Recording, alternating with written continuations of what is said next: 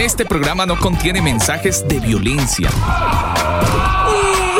Las situaciones, nombres, personas y lugares descritos en este programa son producto de la ficción.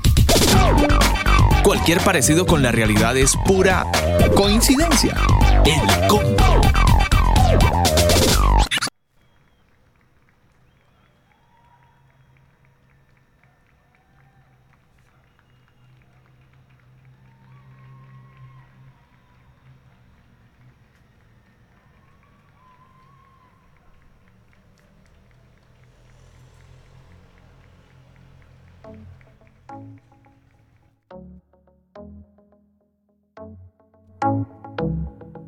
Everything I build here feels hollow.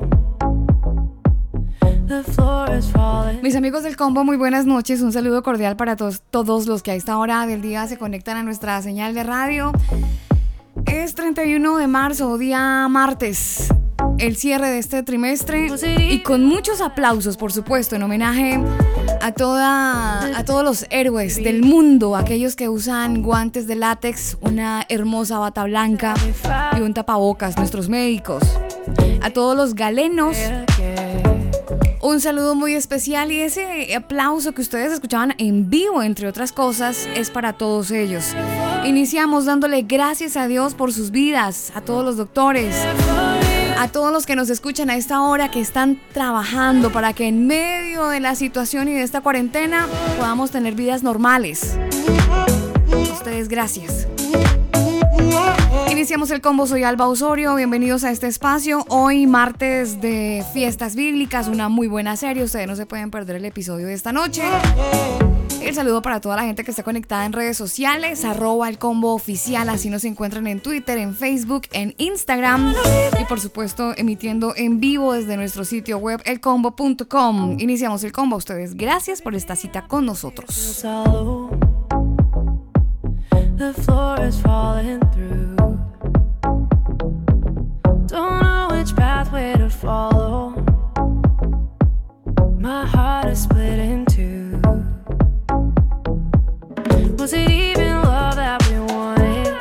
Elcombo.com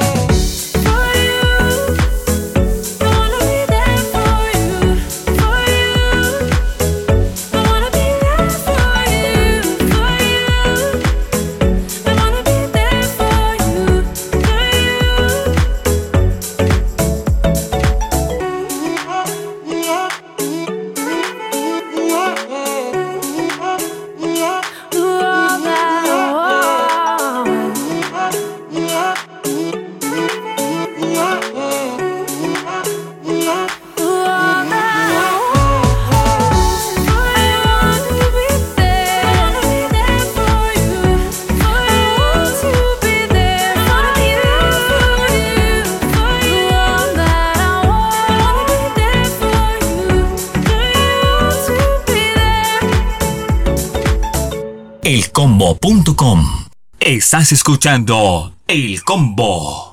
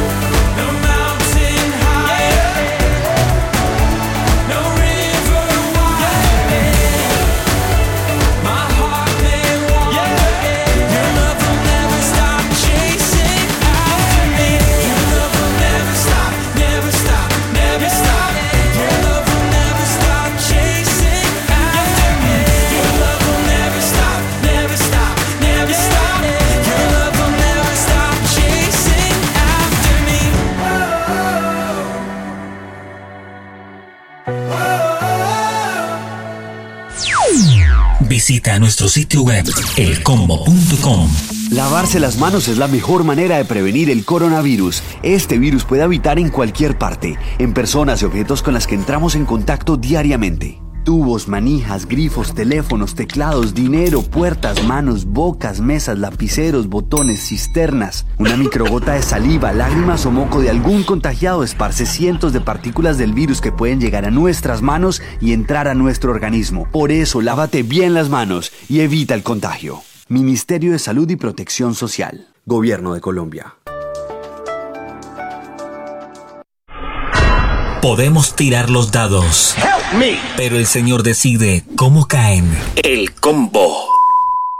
Libros, películas, conciertos, músicos, autores, eventos y muchas cosas más. Infórmate en el combo.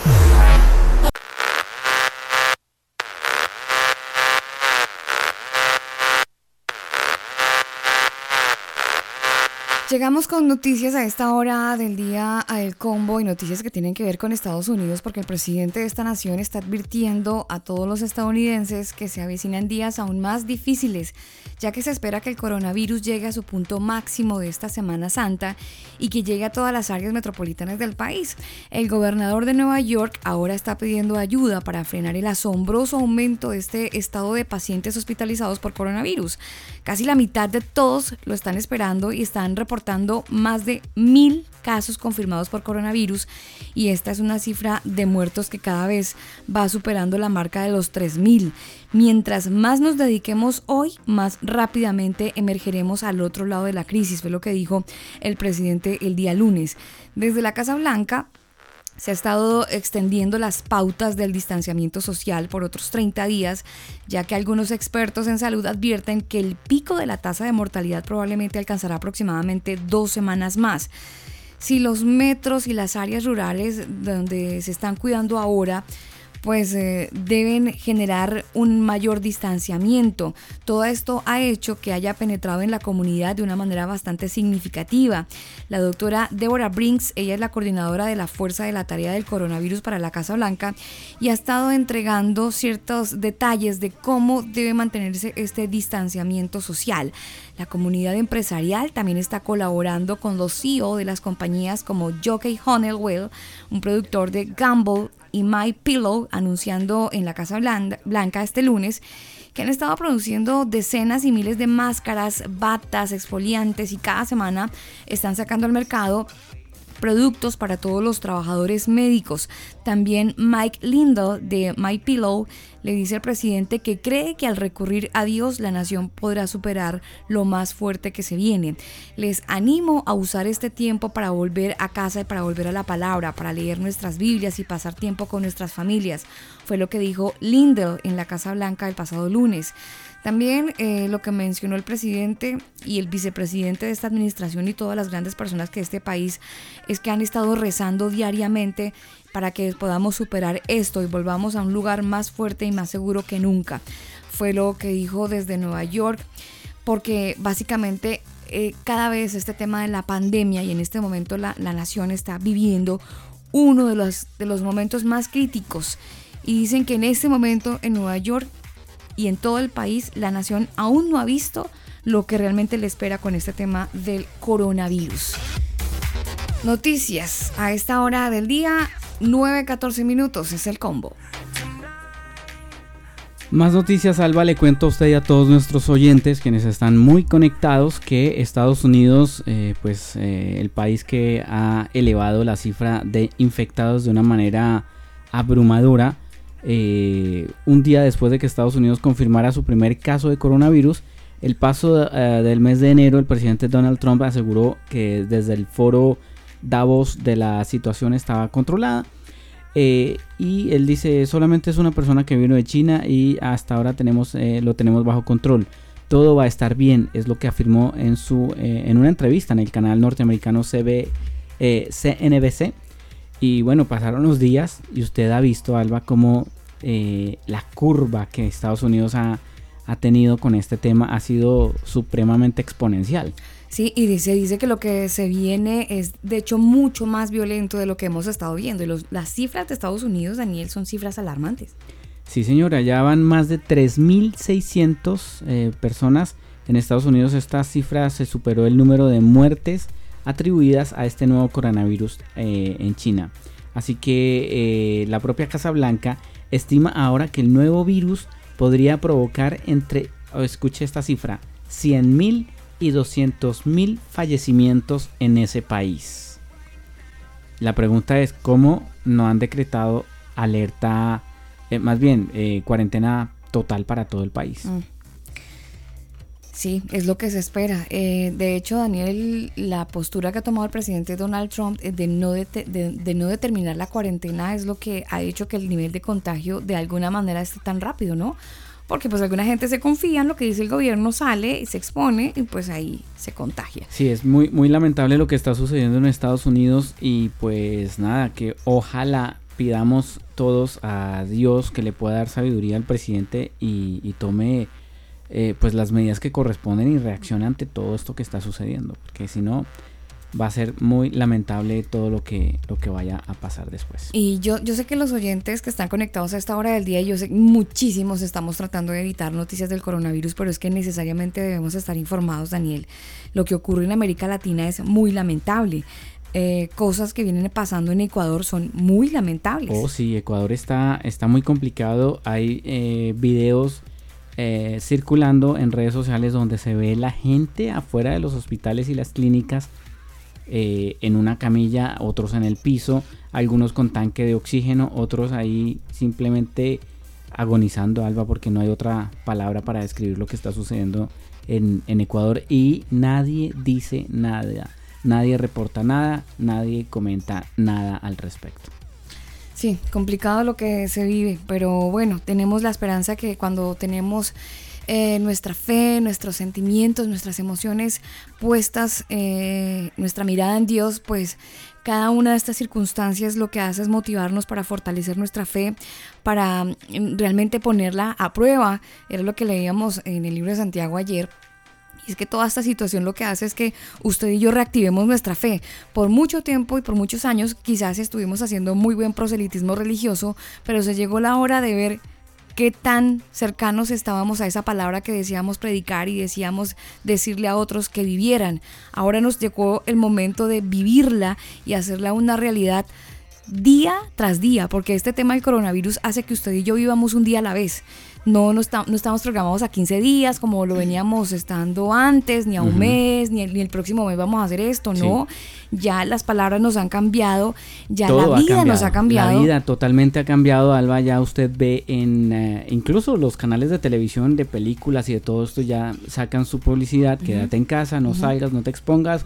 Eh, nosotros ponemos la, la programación para que tú no salgas. Bueno, y, y los trabajos, teletrabajo, o sea, hay muchas cosas que, que han hecho que esto eh, cambie y definitivamente es un mensaje que tenemos que captar. Ahora sí, como decían eh, los, los chinos o japoneses, ¿se acuerda? Que hay que aprender a leer el aire. Sí. Hay que aprender a leer el ¿Hikikomori? aire. No, no, Hikikomori no. No. Era otra cosa, Hikikomori es otra cosa. Pero sí, recordé el programa de un viernes. Oiga, eh, aprovechemos el momento de saludar a toda la gente que está conectadita en nuestro sitio web elcombo.com, el combo con cada kilo, combo.com. También están conectados desde MixLR, mixlr.com slash el combo oficial. Y por supuesto la gente que está conectadita en eh, manualdesonido.com. Un abrazo muy especial para ustedes. Aquí hay algunos que escriben, dice hola, eh, saludos desde Nueva York, soy Carlos Portillo.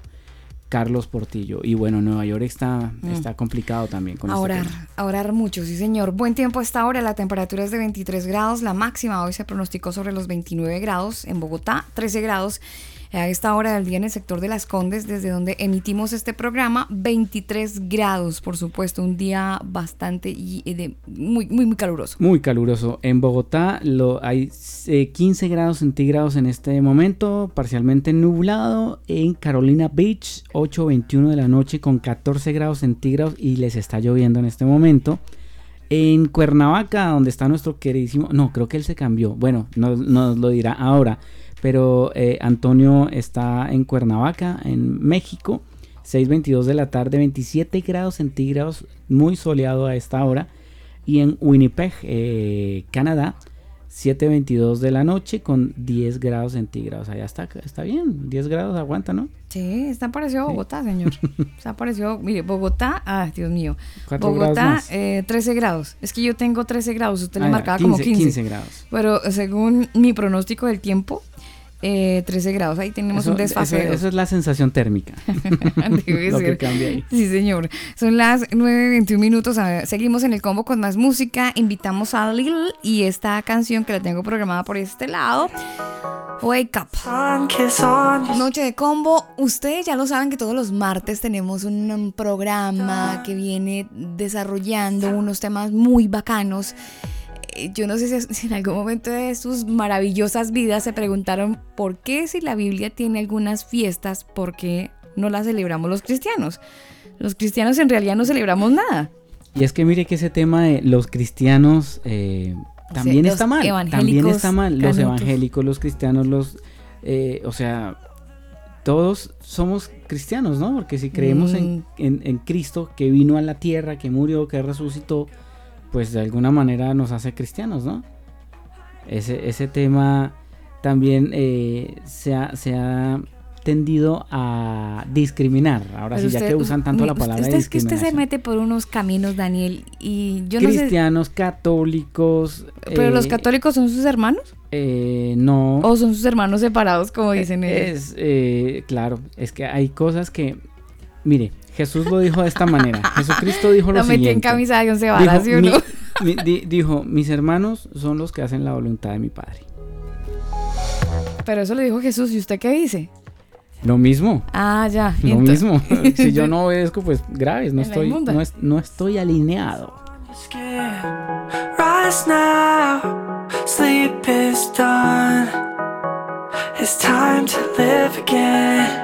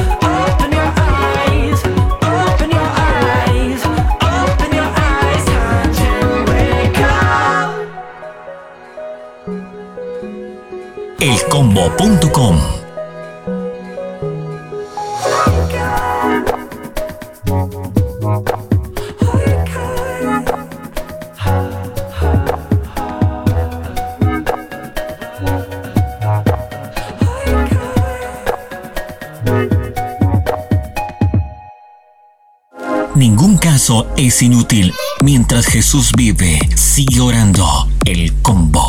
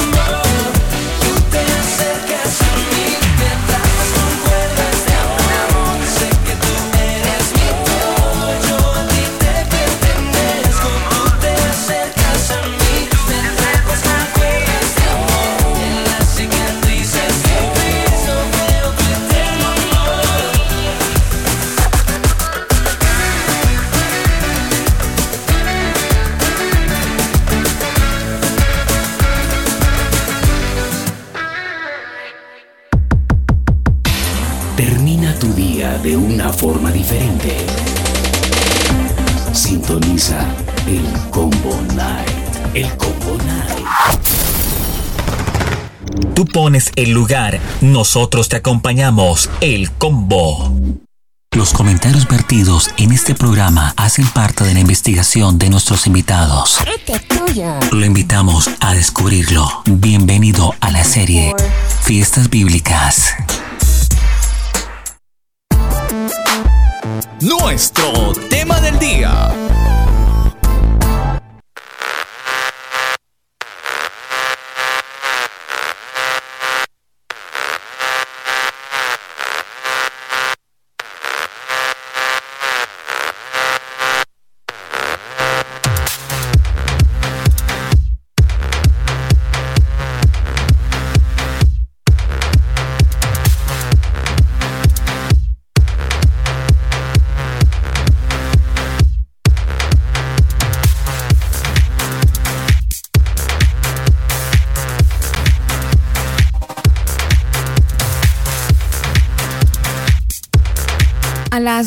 9 de la noche 31 minutos saludo a toda la audiencia que está conectada con nosotros en algún lugar del mundo. Ustedes lo hacen a través de nuestro sitio web elcombo.com y las diferentes plataformas donde también pueden escuchar este programa.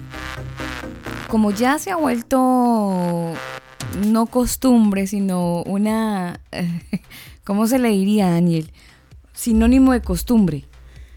Sinónimo de costumbre. eh, Ok, Google. Puede ser, no, no, no, puede ser eh, mm, maña, eh, no, rutina.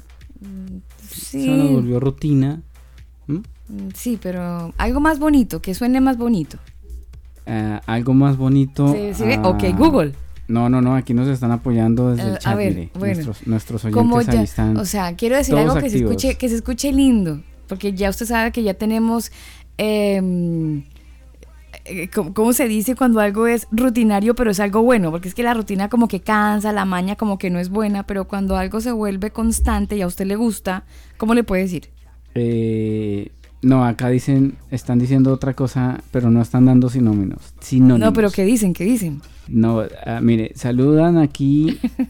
bendiciones desde eh, sede Victoria, Tam- Tamaulipas. Tamaulipas. México, Tamaulipas. Tamaulipas.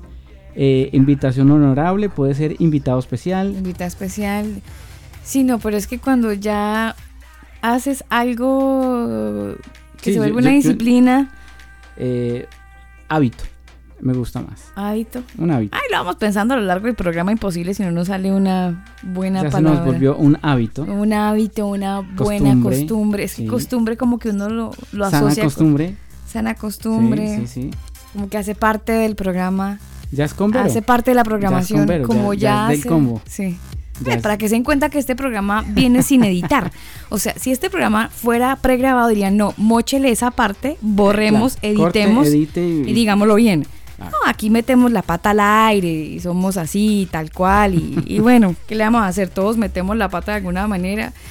Y a nosotros no es que nos guste, pero sí nos gusta mostrarnos realmente como somos. Bueno, todo esto para quererles decir que como ya es costumbre, Ajá. eh, nos acompaña Antonio Miranda. Y Antonio Miranda, él es el director de la Casa de Estudios Cielos Nuevos y Tierra Nueva en México. Y él es la persona que nos ha estado acompañando hace ya em, paulatinamente algunos martes desarrollando este tema de las fiestas bíblicas. Y la pregunta que siempre hemos eh, planteado es, ¿por qué si las fiestas, eh, por qué si los cristianos tenemos como base la Biblia, por qué no celebramos las fiestas bíblicas? ¿Qué onda con eso? ¿Dónde se nos perdió eh, el calendario de las fiestas? O sea, ¿quién no lo cambió? ¿Qué, qué pasó? Hemos descubierto algunas cosas, hay otras que nos falta todavía porque este camino va eh, supremamente largo, pero lo más importante es que en medio de todo, oiga, la gente nos llama y todo, así que saluda a la gente que se comunica con nosotros. Sí, Vamos sí, a decirles sí, que ya en un minutito contestamos porque estamos al aire, así que para Ana María que nos está llamando ya nos vamos con ella en un minutito porque estamos al aire y entonces A lo mejor quiera Em, opinar en el programa, ¿no? sí, sí, sí, es lo más probable. Es lo más probable.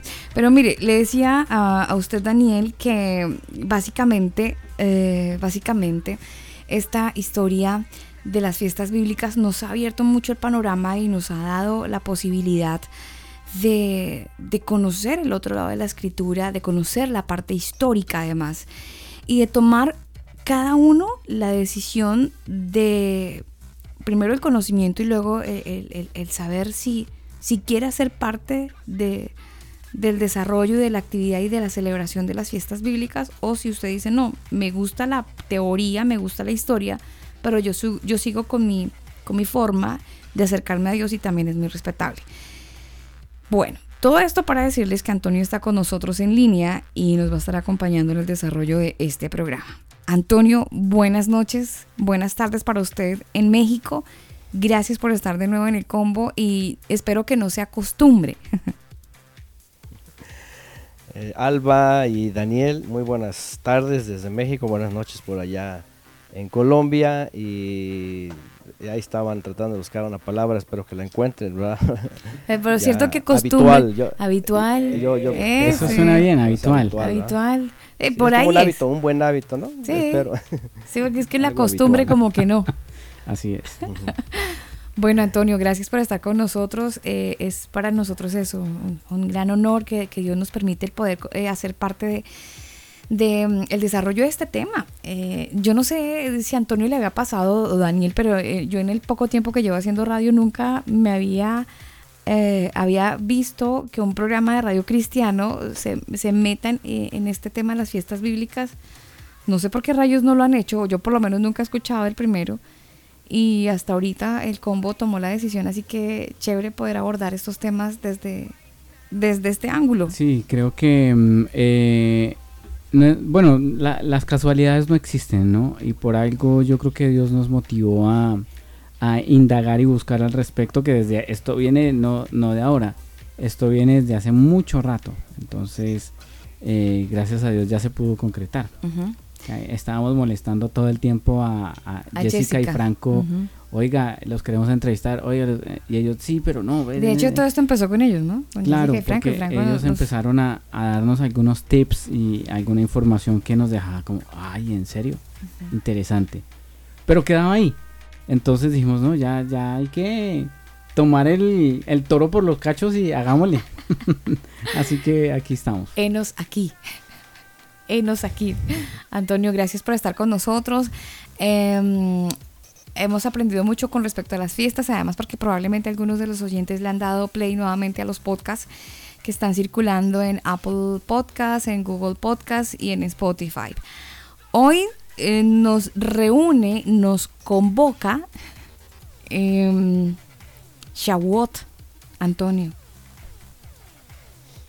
Así es, Shavuot, y bueno, gracias una vez más por pues, la confianza. Déjenme agradecerles y felicitarles ese camino, esa iniciativa, esa búsqueda, porque de verdad que este es de, es de reconocer, no todos, eh, en, tanto iglesias o radios o todo eso, eh, ni, ni quieren y además... eh, eh, no sé, es, es como miedo, es como algo, inseguridad, pues de hablar de estos temas, pero yo creo que la oportunidad que se han dado eh, lo va al final a, a exponer, ¿verdad? Y todos los oyentes finalmente van a, van a decir si esto fue bueno o que se han dado o no, ¿verdad? Entonces, este, aquí va al seguimos final a- y sí, a eh, por ahí exponer, ¿verdad? Y todos los oyentes finalmente van a, van a de decir Guadalajara en el occidente bueno país, Creo que eh, estamos teniendo, Entonces, Antonio, este, un, eh, una retroalimentación. Parece que estás eh, monitoreando también el programa en la misma laptop y se nos está retroalimentando la señal. Entonces, para que ajustes, por favor, eh, el asunto y, y no podamos eh, sino escuchar tu, tu participación. Entonces, para que ajustes, Sí, sí, sí, por perdón. favor, Es, es el lugar donde eh, estamos. el asunto hecho, está, y- está mi y esposa acá en la podamos, sala y me dijo, eh, voy, a, voy ver tu- este, si no, si tu participación. justamente. Ya, ya, ya. va a bajar por ahí yo creo que es eso. Ahí lo va a bajar el, ella. el asunto. Ajá. y Espero que. Ahorita me dicen, me dicen, Sí, sí, ya. que Voy a ver este, si no, si. Ya, ya, ya. Va a bajar por ahí, ella, ya. Eh, a ver, me confirman, a ver si ya está mejor para que el audio pues también quede bien. Ahorita me dicen, me dicen, sí, ya. Voy a ver este, si no, si. Ya, ya, ya. Va a bajar por ahí. A ver si ya está mejor para que el audio Ah, no, bien. creo que me todavía continúa el, el delay. Parece que, checa, quizás tengas abierta alguna página. eh, lo más probable es que en el navegador tengas abierto el combo.com y ahí se inicia, ahí se inicia la transmisión en, eh, de manera inmediata. Eh, y de hecho, si ustedes están en la página, y los invito a que visiten elcombo.com. eh, y ahí pueden ustedes ver la página de. A ver, creo que. A ver, Antonio, háblame. A ver, ya, Ahí sí. yo lo tenía abierto. Sí. Ajá, ah, perfecto. Ahí está. ahí yo está. tenía abierto el del combo, yo lo tenía abierto, pero no se estaba reproduciendo. A lo mejor sí estaba ahí Ah, el sonido. Puede, pu- este, puede ser. eh, igual, bueno, la gente Sí. que entra al combo.com de manera automática se va a ver la. Se va a escuchar la, la transmisión. eh, Inicia de Claro. manera automática, pero ahí ah, estamos perfecto, listos. ya Perfecto. Ahí ya Ah, estamos. está, perfectísimo. Ah, muy bien. Bueno, pues aquí estamos entonces otra vez. Como les decía, eh, pues muchas gracias por eh, seguir participando por aquí. Y, les decía que les saludo ahora desde la ciudad de Guadalajara. Vamos a estar ya hasta por acá. Entonces, este, por acá saludándolos. Y, y pues continuamos, continuamos entonces en la serie de las festividades y hoy continúa la serie con la cita santa que también es festividad, es fiesta. Hoy, Antonio me levantó porque teníamos una información. Ve, ve lo, lo- lo malo de no tener la, la información correcta, Antonio. Oh, Eh, oh, sí. Porque eh, habíamos puesto, eh, y- no sé si tengo yo la imagen antigua, pero eh, habíamos puesto otra cosa, Shavuot, la fiesta de la primicia del trigo y la profecía del Espíritu Santo. Eso es lo que, lo que va. Ujú. Pero Sí, habíamos sí, eso es lo puesto que va. otra información que, que estuvimos buscando y nos entregó otra información. Así que mira tú lo importante que es conocer realmente qué significa Shavuot. Ujú. Sí, sí, sí. eh, enseguida vamos a hablar de eso. Es muy importante porque hay aparentemente una relación por eh, el tiempo en donde se celebra esta, esta festividad y la ocasión de la salida de Egipto. Como que hay una asociación ahí. eh, pero la escritura no habla necesariamente de ese evento que es eh, el monte Sinaí, ¿no? Cuando se entregan lo que se conoce como los diez mandamientos, ¿no? Entonces, eh, la tradición judía ha hecho uso de esto y se los voy a, eh, se los voy explicando poco a poco detalle, porque es bien importante. Esta, esta fiesta, que es también una santa convocación, eh, es conocida eh, eh, en, la Biblia como el día de Pentecostés. En griego, en las comunidades griegas del primer siglo, se le llamaba así porque en hebreo eh, aparece la palabra quincuagésimo. Aparece la palabra hamishim. Hamishim es quincuagésimo. Viene de hamesh, hamesh es cinco. Entonces eh, se le conoce eh, tradicionalmente en el primer siglo como... Ay, se cortó, no sé si me escuchan. No, no, no, aquí estamos perfecto. Te escuchamos perfectamente.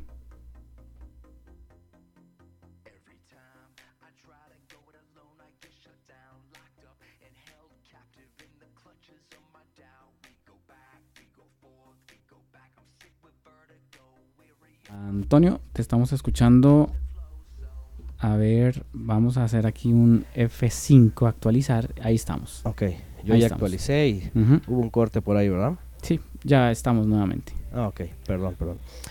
Entonces, eh, esta, esta cita santa era conocida como, en el, en el contexto griego, como Pentecostés, ¿verdad? Por, por, porque en la Torah está marcada que eh, se iban a contar siete semanas completas, que son 49 días, y después de la semana, dice, de, la, última semana y el último Shabbat, iban, iba a haber una convocación el día quincuagésimo. ¿ok? Esta cita santa, yo no sé, en la cristiandad, yo eh, en algún momento llegué a escuchar en alguna iglesia, no de las que yo estuve, en ninguna, pero de las que llegué a escuchar por ahí alguna, eh, mencionaron eso de la fiesta, de- de- del Pentecostés. No estoy seguro si se referían a celebrar el día o, era por el asunto de las iglesias eh, pentecosteses, ¿no? porque hablan de lo que es el avivamiento la lluvia tardía y todo esto, eh, temprana y tardía. No sé si ustedes llegaron a escuchar en algún momento que en alguna iglesia celebren el Pentecostés o lo recuerden, no sé, pero eh, en teoría, en teoría debería de ser una de las fiestas que el cristiano debería de celebrar porque pues es nada más y nada menos que lo que se proclama en la buena nueva, ¿no? Eh, el arrepentimiento de pecados y la venida del Espíritu Santo, así se le conoce. Y en efecto, eh, la imagen que habían hecho estaba haciendo alusión a la entrega de la Torá. Eso les voy a decir porque el judaísmo lo ha cambiado. Ajá. Y también les voy a decir por qué el cristianismo lo ha omitido. Ajá, porque eh, es muy interesante lo que vamos a ir desarrollando, pero la venida del Espíritu Santo era una promesa dada al pueblo de Israel en la antigüedad por los profetas, que eh, acompañaba el nuevo pacto, porque el antiguo, hecho a través de ministros terrenales y sangre de animales, eh, estaba eh, documentado, dice ahí, en, en- tablas de piedra, que, que hace alusión a los corazones de piedra. Y en el nuevo pacto, ¿verdad? Estaba documentado en la profecía que eh, el Creador se iba a acercar a su pueblo y les iba a cambiar el corazón a un corazón de carne para poder escribir sus mandamientos en su corazón y entonces cumplirlos. Y lo más curioso pues también es de que en otra vez en el sistema religioso después de Constantino eh, la tuvieron que omitir. ¿Por qué? Porque pues es la fiesta en donde se habla de que eh, el hombre tiene la capacidad con eh, la ayuda del Todopoderoso de cumplir, su- de, andar en sus mandamientos, de vivirlos. ¿Por qué? Porque venida la presencia divina significa que se pueden escribir los mandamientos, ¿no? Esto básicamente es eh, lo que encierra eh, finalmente Shavuot, pero vamos a ir desarrollándola poco a poco, porque el judaísmo, em, esta, esta fiesta la ha cambiado por recibir la Torah solamente, y ha hecho mucho énfasis en eso, le llaman Matan Torah, que es la entrega o el regalo de la Torah, y para eh, negar la venida de la presencia divina. Lo cierto es que en la Torah no hay un texto necesariamente vinculado a que Shavuot o Pentecostés eh, hiciera alusión a lo que pasó en el monte Sinai. Y y vamos a ir hablando un poco ahorita que vayamos al texto y vamos a ir viendo que hay este, eh, una aparente eh, fecha aproximada, no es exacta, pero al final vamos a ir a través de los profetas y sobre todo en el libro de los Hechos, ¿verdad? Ese evento que todos conocemos y que aunque está un poco polarizado el asunto de, la venida del Espíritu Santo, este, vamos a tratar de aterrizar todo lo que se dice solamente en el texto para que vean que esta, esta cita santa como fiesta también, pues representa mucho para el creyente, ¿verdad? Una cosa que dijiste cuando estaban saludando y diciendo, eh, somos hermanos o somos medios hermanos o hay primos o qué hay en la familia de la fe, porque Sí, sí, sí, ciertamente sí, el sí. Mesías, el Mesías dijo, este, mi madre y mis hermanos son los que hacen la voluntad de mi padre. Entonces, Exactamente. la pregunta es, ¿y los que no hacen la voluntad, qué son? ¿Qué son? Entonces, tenemos, creo, esa gran responsabilidad todos de mirarnos a nosotros mismos, de examinarnos. Ya vimos Matzot, examinarnos y ver qué somos, si somos una matzá o, estamos leudados y pues no nos parecemos, y ustedes han de ver que no se parece nada una matzá con una dona, ¿verdad? No se parecen absolutamente nada. Entonces, este es parte de eso, ¿no? Eh, Shavuot eh, es, la, es la fiesta que aparece ahí en, en la Biblia y hay muchos textos relacionados a este día. Vamos a ir a recordar el Evangelio donde el Mesías habla de la promesa del Padre. Vamos a ir al libro de los Hechos donde dice, les dice él que se queden, ¿verdad? Como él dijo, la promesa. Y después finalmente que están reunidos él justamente ahí, están reunidos ahí. También hay otra alusión en, la fiesta de las cabañas, en Sukkot, está en el Evangelio de Juan, vamos a ir ahí, que están celebrando, eh, eh, están celebrando este Shemini Atzeret, que es el día de la gran fiesta, es el último día de Sukkot.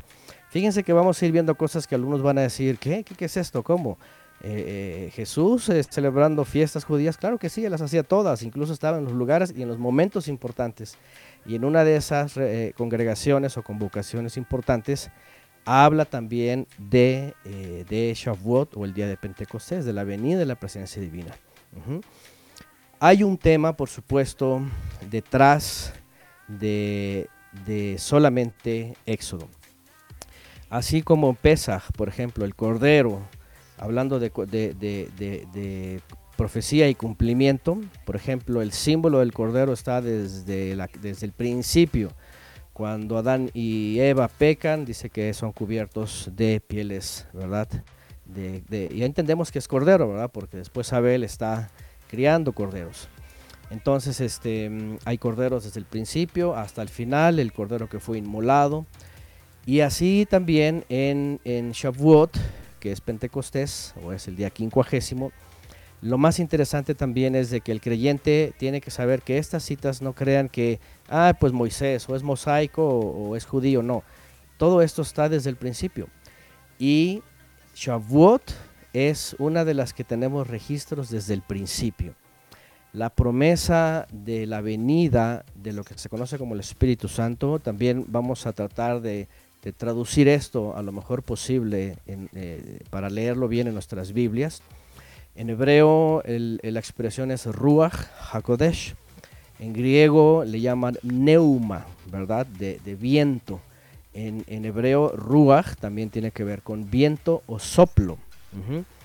Y eh, la mejor traducción podría ser el soplo o el aliento de santidad.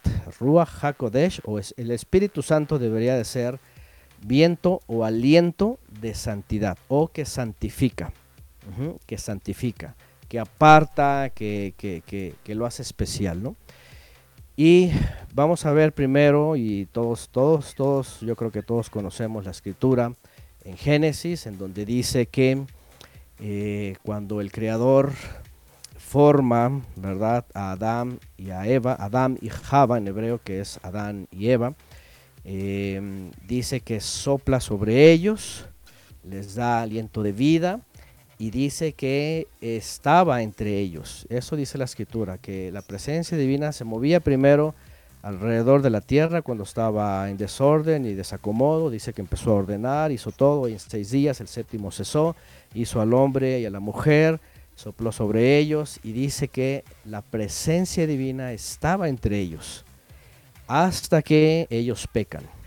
Cuando ellos transgreden la instrucción, el mandamiento, ¿qué es lo que ocurre? Todos sabemos que se esconden, ¿verdad? Se cubren y, y el Creador tiene que hacer este, eh, este derramamiento de sangre para cubrir su pecado momentáneamente. Y empieza la profecía, empieza la profecía. Pero la presencia divina no puede habitar entre el pecado, no puede habitar en el transgresor, a menos que sea lavado.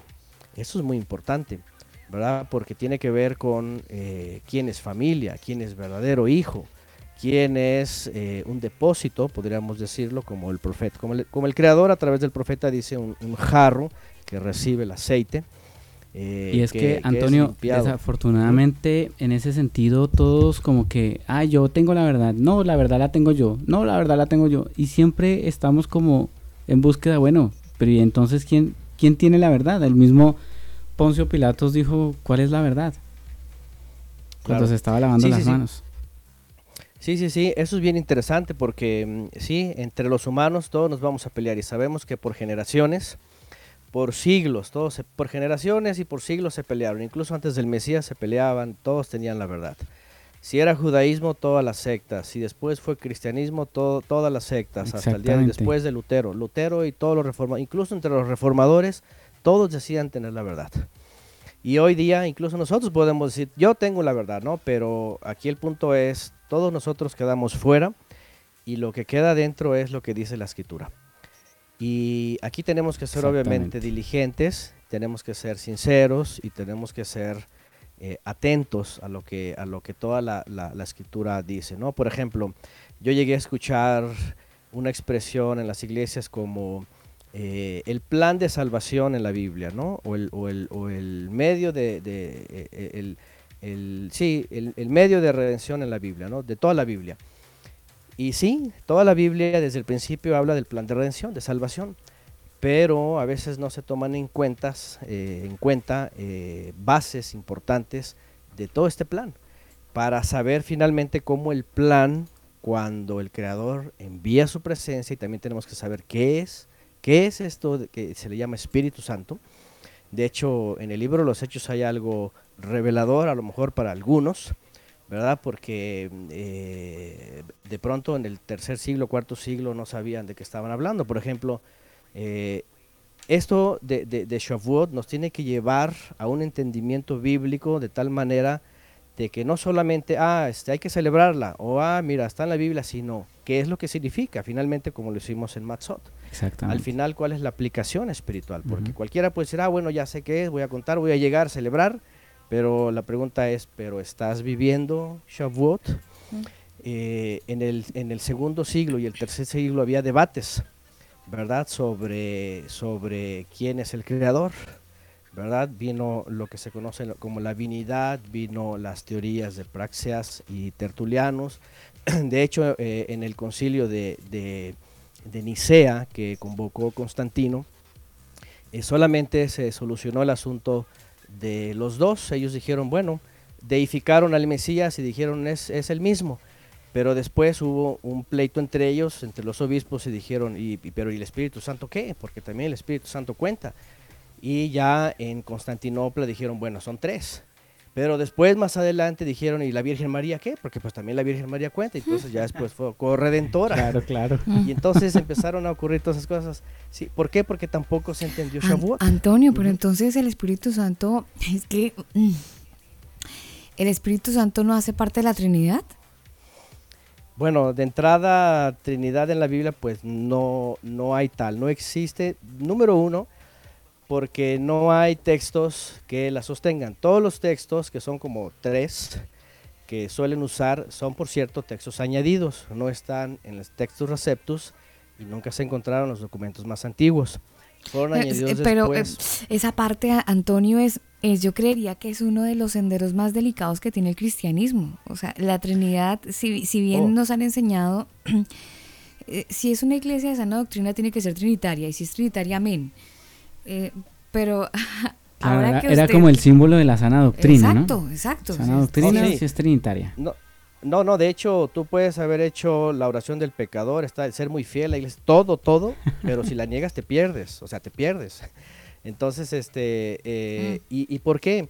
Porque a, a- a la- a lo largo de la historia, desde que, desde que en el concilio de Constantinopla, que fue el segundo después de, Ni- de Niquea o de Nicea, se impuso como, como un dogma de fe para todo creyente, es también bajo pena de muerte, entonces se, se empezó a enseñar con tanto celo y con tanta reserva que obviamente pues pasando unos pocos siglos esto ya era como que esto se cree y se cree porque se cree y si no entonces ya pierdes tu salvación, ¿no? Como otras cosas, de hecho, de hecho no es lo único, ¿verdad? Este, para muchos creyentes, eh, por ejemplo, si se sale alguien de la cobertura también ya queda bajo maldición, se pierde, se va, se va a perder, ¿no? O Ah, sea, sí, de una sí. iglesia, ¿no? muchas cosas. Realmente, eh, la gran mayoría de iglesias te dicen, no haz la oración, ven a la iglesia y ya eres salvo. Pero después, si pasa algo que dentro del sistema no, no está abajo, ya pierdes todo. Entonces, una cosa así como que, espérame, ya fui salvo y de pronto ya lo pierdo, nada más porque ya no creo en algo. Bueno, sí va a ser un tema, no, a lo mejor no vamos a hablar de esto, pero, pero Shavuot justamente apunta a eh, ese aliento del Todopoderoso y, y les voy a ir a detalle, les voy a ir yendo a detalle por qué era una promesa, una necesidad y cómo fue esto que el Creador hace. Porque incluso el mismo Mesías, el mismo Mesías se despoja del soplo y una vez que, que hace su obra, y eso lo dice el libro los Hechos, una vez que hace su obra y es exaltado por el Padre, dice que eh, eso hace que el perdón del Padre se manifieste en el hombre y ese soplo que en el principio fue quitado, estuviera otra vez o esté otra vez entre nosotros. Y aquí es donde vamos a ir a la aplicación espiritual. Eh, es decir, otra vez, las, las, las festividades, pues sí, no, no, no nada más son días y ay, qué bueno, ya lo conozco y lo hago, sino al final cómo va a impactar en mi vida, qué va a ser en mi vida, o cómo el Creador se está manifestando en mi vida a través de ese, de ese cumplimiento. ¿no? Entonces les estaba diciendo que la presencia divina estaba en el hombre, ¿verdad? Eh, al principio. Y, y una vez que eh, pecan, entonces la presencia divina no puede estar. Es, eh, tiene que alejarse de, de- de- de- la suciedad. Pues es como, es como cuando hablamos, ¿verdad? De las vestiduras blancas. ¿verdad? Alguien con vestiduras blancas, pues no puede meterse pues en, en- en el, en el basurero, ¿no? Está todo sucio, se va a ensuciar. Eh, es una forma de decir que la presencia divina no habita en pecado porque está en santidad. Entonces, ¿qué es lo que ocurre? Que se va a la presencia divina, se, se- se- se separa y solamente el soplo divino, la presencia divina, eh, se hace manifiesto a partir de entonces a través de su mensajero, que es el Mesías, que aparece siempre, ¿verdad? Como el, el- el ángel del Todopoderoso, que se aparece desde el principio hasta el final. Y lo que estoy diciendo para hablar de Shavuot, porque no crean que me estoy desviando del tema, es de que el Creador siempre ha querido manifestarse en su creación. Después de que ocurrió eso, el hombre se desbalagó y se perdió tanto que el Creador tuvo que mandar un diluvio porque la maldad era superior, sin, sin límite. ¿Qué es lo que ocurre? Ya sabemos el diluvio, otra vez es puesto no, eh, Noé, Noah con su gente, y ahí viene otra vez y otra vez entra la maldad. Y otra vez el hombre y las naciones empiezan a perder por la rebeldía, por los seres caídos, hay mucha maldad, pero el Creador le interesa salvar las almas que han sido arrastradas por el engaño, porque hay almas que, que realmente quieren buscar al Creador, pero sin luz, en un mundo de tinieblas, se pierden. Y comienza el plan con, con Abraham, el patriarca. Y a partir de ahí se le da la promesa, lo que sabemos, ¿verdad?, de- del Cordero que ha de venir. De hecho, también eh, Abraham mismo ve, dice el Mesías, dice, el Mesías dice que Abraham vio mi día, dice, y se alegró, ¿verdad?, cuando habla de el Creador proveerá un Cordero. Estábamos hablando de Pesach y tiene que ver con lo mismo. Bueno, empieza el plan un poco más formal en la vida de Abraham sobre un tiempo profético. Viene su descendencia, viene, viene el, pueblo de Israel, hasta Moisés. Y la primera vez que vemos que la presencia divina se acerca nuevamente es en el monte Sinaí. Dice la escritura que se manifiesta el Creador, aunque dice la escritura, obviamente le dice el Creador a Moisés, le dice, le dice, dile al pueblo que ninguna figura vio, ¿verdad? Para que no termine adorando figuras, este, porque dice la escritura que solamente eh, se llenó de, nubes y truenos y relámpagos y estruendo y el sonido del shofar, dice eh, Éxodo 19, iba en aumento, sonando fuertemente, y dice que la presencia divina se manifestó. Y bueno, sabemos que se le dan los mandamientos, hay muchas cosas ahí, ¿verdad? Del pecado del becerro de oro, etcétera, pero al final dice eh, eh, Éxodo 25, Éxodo 25, 8, si no me lo recuerdo, que el Creador dice, eh, le pidió al pueblo de Israel que hiciera una tienda, ya saben, el- se le conoce como Ohel Moed, en hebreo Ohel Moed, Moed desde la cita, ¿se acuerdan? Ohel es tienda, tienda de las citas, ¿verdad? O la tienda de campaña para encontrarse en las citas santas. También se le llama como Mishkan, que es santuario. Se traduce como tabernáculo. Bueno, ¿qué es lo que ocurre ahí? Que finalmente la presencia divina desciende. Dice el libro de Éxodo al final, el 40, que el pueblo de Israel ve que la presencia divina desciende en una columna de fuego al, al- al lugar más santo y dice que todos se postran, dice que todos se postran solemnemente, reconocen el Creador y, y le temen. Está ahí la presencia divina. Fíjense qué interesante. Y después de eso, están en el desierto, bueno, pecan, finalmente están los 40 años, mientras hay santuario y arca de pacto, está la presencia divina ahí, entre los ministros. Entran a la tierra prometida, hacen bien las cosas con Josué, pero Josué ve que va a ser un desastre, él se despide dice, no sé, cada quien lo que quiera, pero yo y mi casa serviremos al Eterno. Y vemos en el libro de Josué que enseguida pues empieza el desorden, ¿verdad? Otra vez. Y, eh, y dice ahí la escritura que el ángel del Eterno se enfada con Israel y dice que desaparece. La presencia divina otra vez se va. Bueno, se va por segunda vez después de, de- del Edén.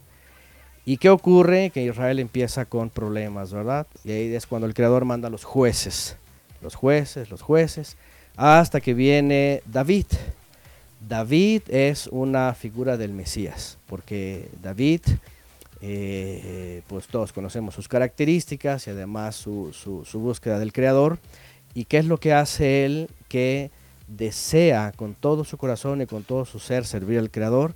Va en busca del arca, la lleva a, su palacio, le, hace un- un- una tienda. Acuérdense bien de esto, el tabernáculo que levanta David, la tienda que levanta David y pone ahí el arca.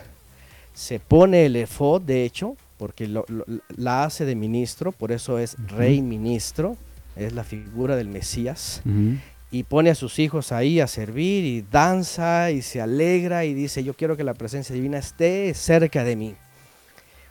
Y, ok, finalmente tiene un deseo, hacer un templo, le dicen que no porque él ha derramado sangre, lo va a hacer su hijo, finalmente viene Salomón, levanta el templo con todo lo que le había preparado David y la presencia divina desciende por segunda vez. Y dice el libro de los reyes que es algo asombroso, otra vez el pueblo de Israel se postra, etcétera. Y ahí está la presencia divina otra vez. ¿Qué pasa con Salomón mediados de su vida y al final es un desastre, idolatría, los pecados más grandes?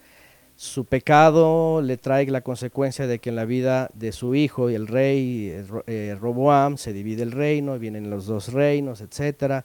Viene más pecado, los reyes pecan, unos y otros no hasta que viene el asedio babilónico y dice el libro de Ezequiel, a él se le ha revelado como la presencia divina se va otra vez. Se va. Y nos quedamos sin presencia divina. Ya está el hombre cayéndose, eh, la palabra se le olvida, no la hace, no la quiere, este, la repudia, dice que no, que quiere vivir como quiera, etcétera, etcétera. El Creador manda a sus profetas todo el tiempo, día y noche, y llega un momento donde dice, les voy a mandar un rey, que yo como, a mi manera, como David, este, un- un- les voy a mandar al Mesías, un príncipe, un gobernador, y empieza a hablar entre profecías del regreso del exilio y el Mesías de todo esto. Y llega un momento en donde en uno de los profetas les dice que iba a llegar el momento que iba a levantar la tienda de David que estaba caída, el profeta Amós.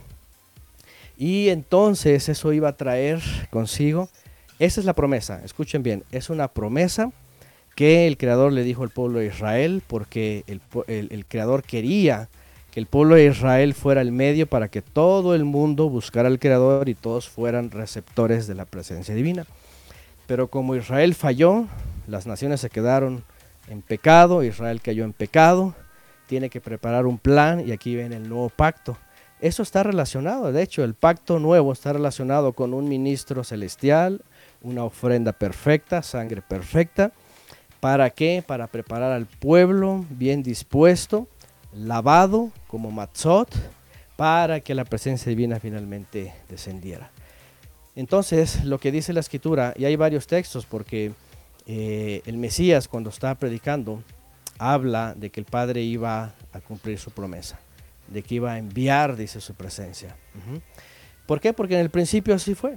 Somos hechos hombres, seres espirituales, ¿verdad? No solamente sentimos y pensamos, no solamente estamos en un cuerpo. De hecho, todo nuestro ser está hecho por cinco partes. Adamá, que es tierra, el cuerpo. Yehidá, que es la unicidad, somos únicos. eh, Nefesh, que es eh, eh, el alma, por decirlo, terrenal, animal, los que viven como animalitos, nada más los deseos de la carne.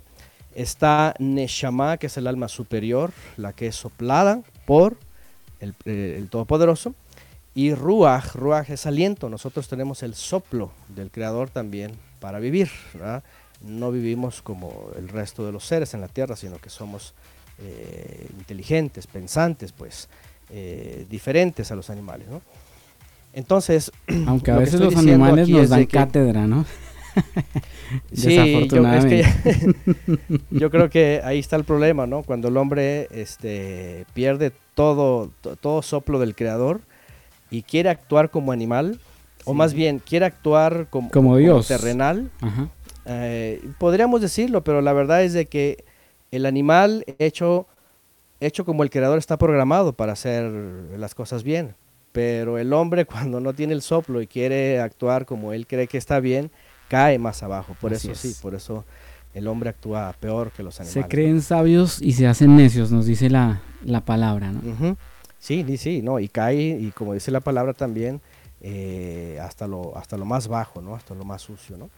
Cosas contra natura, cosas que animales no hacen, ¿no? Regularmente.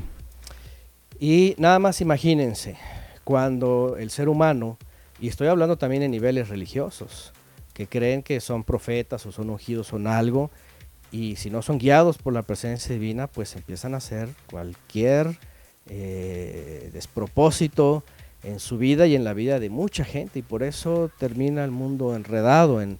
Por eso el mundo hoy día es lo que dice la palabra, ¿no?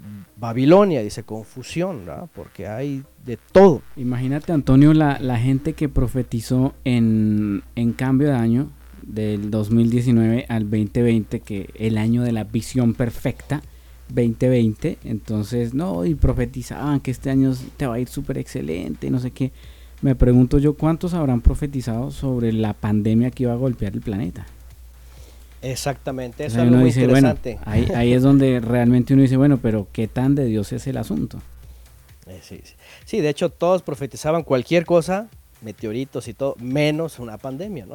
Entonces, ahora sí que ahí estamos viendo tanta falsa. Y por otro lado, que pues tampoco estamos en el 2020, ¿no? Haciendo cuentas correctas desde las fechas que son, pues, por cierto, también el año cero que no existe, o sea, es una imposición también, un cambio de Constantino. Realmente hay una diferencia de, 4 a, a 6 años. Pero bueno, es otro tema. El caso acá es de que la presencia divina es el acercamiento del creador de su, de su ser con nosotros, que al principio nos hizo espirituales, pero por causa de la desobediencia, entonces eh, hemos perdido esa presencia, ¿no? hemos perdido esa unción, esa, esa luz que, que- nos, nos revela el creador. Entonces, esto es eh, Shavuot. Entonces, si quieren, vamos yendo poco a poco. Primero para ver el mandamiento, así tal cual como lo dice. Y porque otra vez está hablando de una fiesta agrícola. Yo les decía la vez pasada en Matzot que se hablaba también en esa semana de Bikurim, porque lo último que vimos fue Bikurim. Bikurim y Matzot y Pesach están relacionadas porque es en las, en- las mismas fechas. Pero una vez que viene Bikurim, que son las primicias de la cebada, es, es- es el primer fruto del ciclo agrícola. Eh, dice la Biblia, y vamos a la Biblia, vamos a, primero vamos a Levítico 23, en donde vamos a ver eh, dónde se ordena eh, esta ocasión. Ajá. Y vamos a ver que está relacionada a la agrícola, a la agricultura otra vez, es un tema agrícola. Vamos a Levítico 23, 15. En el 14, lo último es de, de, de Bikurim, de, el, el Reshit, lo primero de lo primero, que en este caso es la cebada y que está hablando del Mesías levantado entre los muertos. Ahorita vamos a leer en el libro de los Hechos cómo está vinculado una con la otra. Y dice en el verso 15 de Levítico 23, dice, desde el día siguiente al reposo, vean, desde el día en que has hecho llevar el homer o la gavilla de la ofrenda mecida, vas a contar, dice, siete semanas completas, hasta el día que le sigue, que es el último Shabbat, el séptimo Shabbat, dice, vas a contar el día quincuagésimo. Entonces vas a acercar el nuevo grano al Eterno. Dice, desde sus asentamientos llevarán dos panes y bueno, aquí viene adicional, ¿no? Otras ofrendas que se llevaban al templo, ¿no? Como primicias. Em, pero vean eh, cómo está marcada, ¿ok? Es decir, cuando vimos Bikurim, el Reshit, la- la- el martes pasado, hablamos de que se celebró Pesach, Déjame el 14. eh, eh, interrumpirte un segundito, Antonio, porque yo me Sí. fui, ahora como, como dicen en Chile, me fui en la volada y seguí leyendo, pero me llama la atención el verso 17, eh, que dice Ajá. que donde quiera que, que vivas llevarás dos panes para ser eh, levantados delante del Señor como una ofrenda especial. Prepara cada uno de los dos panes con cuatro kilos de harina selecta y hornéalos con levadura. Serán una ofrenda al Señor de la primera de tus cosechas. Sí, era, era parte de lo que se le conoce como, como ofrendas adicionales. De hecho, se habla de corderos, todo. Y sí, como lo lees, de hecho, un macho cabrío también en el verso 19, macho cabrío, ofrenda por el pecado, dos corderos dentro de un año, sacrificio, ofrenda de paz. Era toda una combinación. Sí, es interesante que Pero, habla eh, aquí. en, este, de- caso, ya, ya eh, exacto, pide, pide que sea con levadura. Sí, aquí ya eh, eh, la- las ofrendas adicionales, ajá, ya no incluye aquí, por ejemplo, el, el- el- la matzá. ¿Por qué? Porque eh, en específico la matzá, pues obviamente estaba hablando de una profecía y tenía que ir al pie de la letra. Es decir, el pan leudado, de hecho, pues era algo muy común. De hecho, en toda la vida del pueblo de Israel era lo común. Lo, lo que no era común justamente era en los días de Matzot. Por eso dice siete días solamente. Y obviamente después de esos siete días, aquí ya habían pasado siete semanas.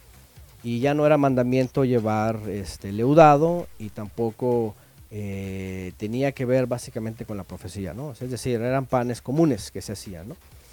Entonces, eh, pero bueno, son, son parte de, los, de las ofrendas adicionales como... Y obviamente eso mientras había santuario, ¿no? Mientras había templo. Pero lo que sí quiero recalcar, lo importante en, es- en este, en este sentido es cuándo y cómo. ¿Cuándo y cómo? Si ustedes se dieron cuenta, hay algo aquí interesante. Primero estaba hablando del el Reshit que se llevó en el Shabbat de Pesach, el Shabbat posterior a Pesach, el Shabbat semanal. Y luego habla de que se van a contar siete semanas. Y yo no sé, pero la gran mayoría cuando escucha siete otra vez, se acuerdan siete días de panes sin levadura. Aquí se habla de siete semanas, siete veces siete. Y el 7 se, se ve por todos lados, el 70, 70 semanas, 7 días de la semana, 7 colores básicos, etc. Siete, el 7 siempre está hablando de perfección, no se diga en Apocalipsis, Sí. ¿verdad? 7 iglesias, todo, 7. Entonces aquí es cuando llama la atención, a ver, número uno, aquí hay algo más allá que solamente este, un día para hacer algo. Siete semanas, se siete días se le dieron al pueblo de Israel para comer matzot pero van a contar siete semanas, siete veces siete, para algo más grande. Primero que nada, aquí es una fiesta agrícola. Aquí está hablando, es más, si ustedes tienen todavía el enlace de los, de los gráficos de la vez pasada, no es para que los publiquen, nada más para los que lo vieron, que lo recuerden.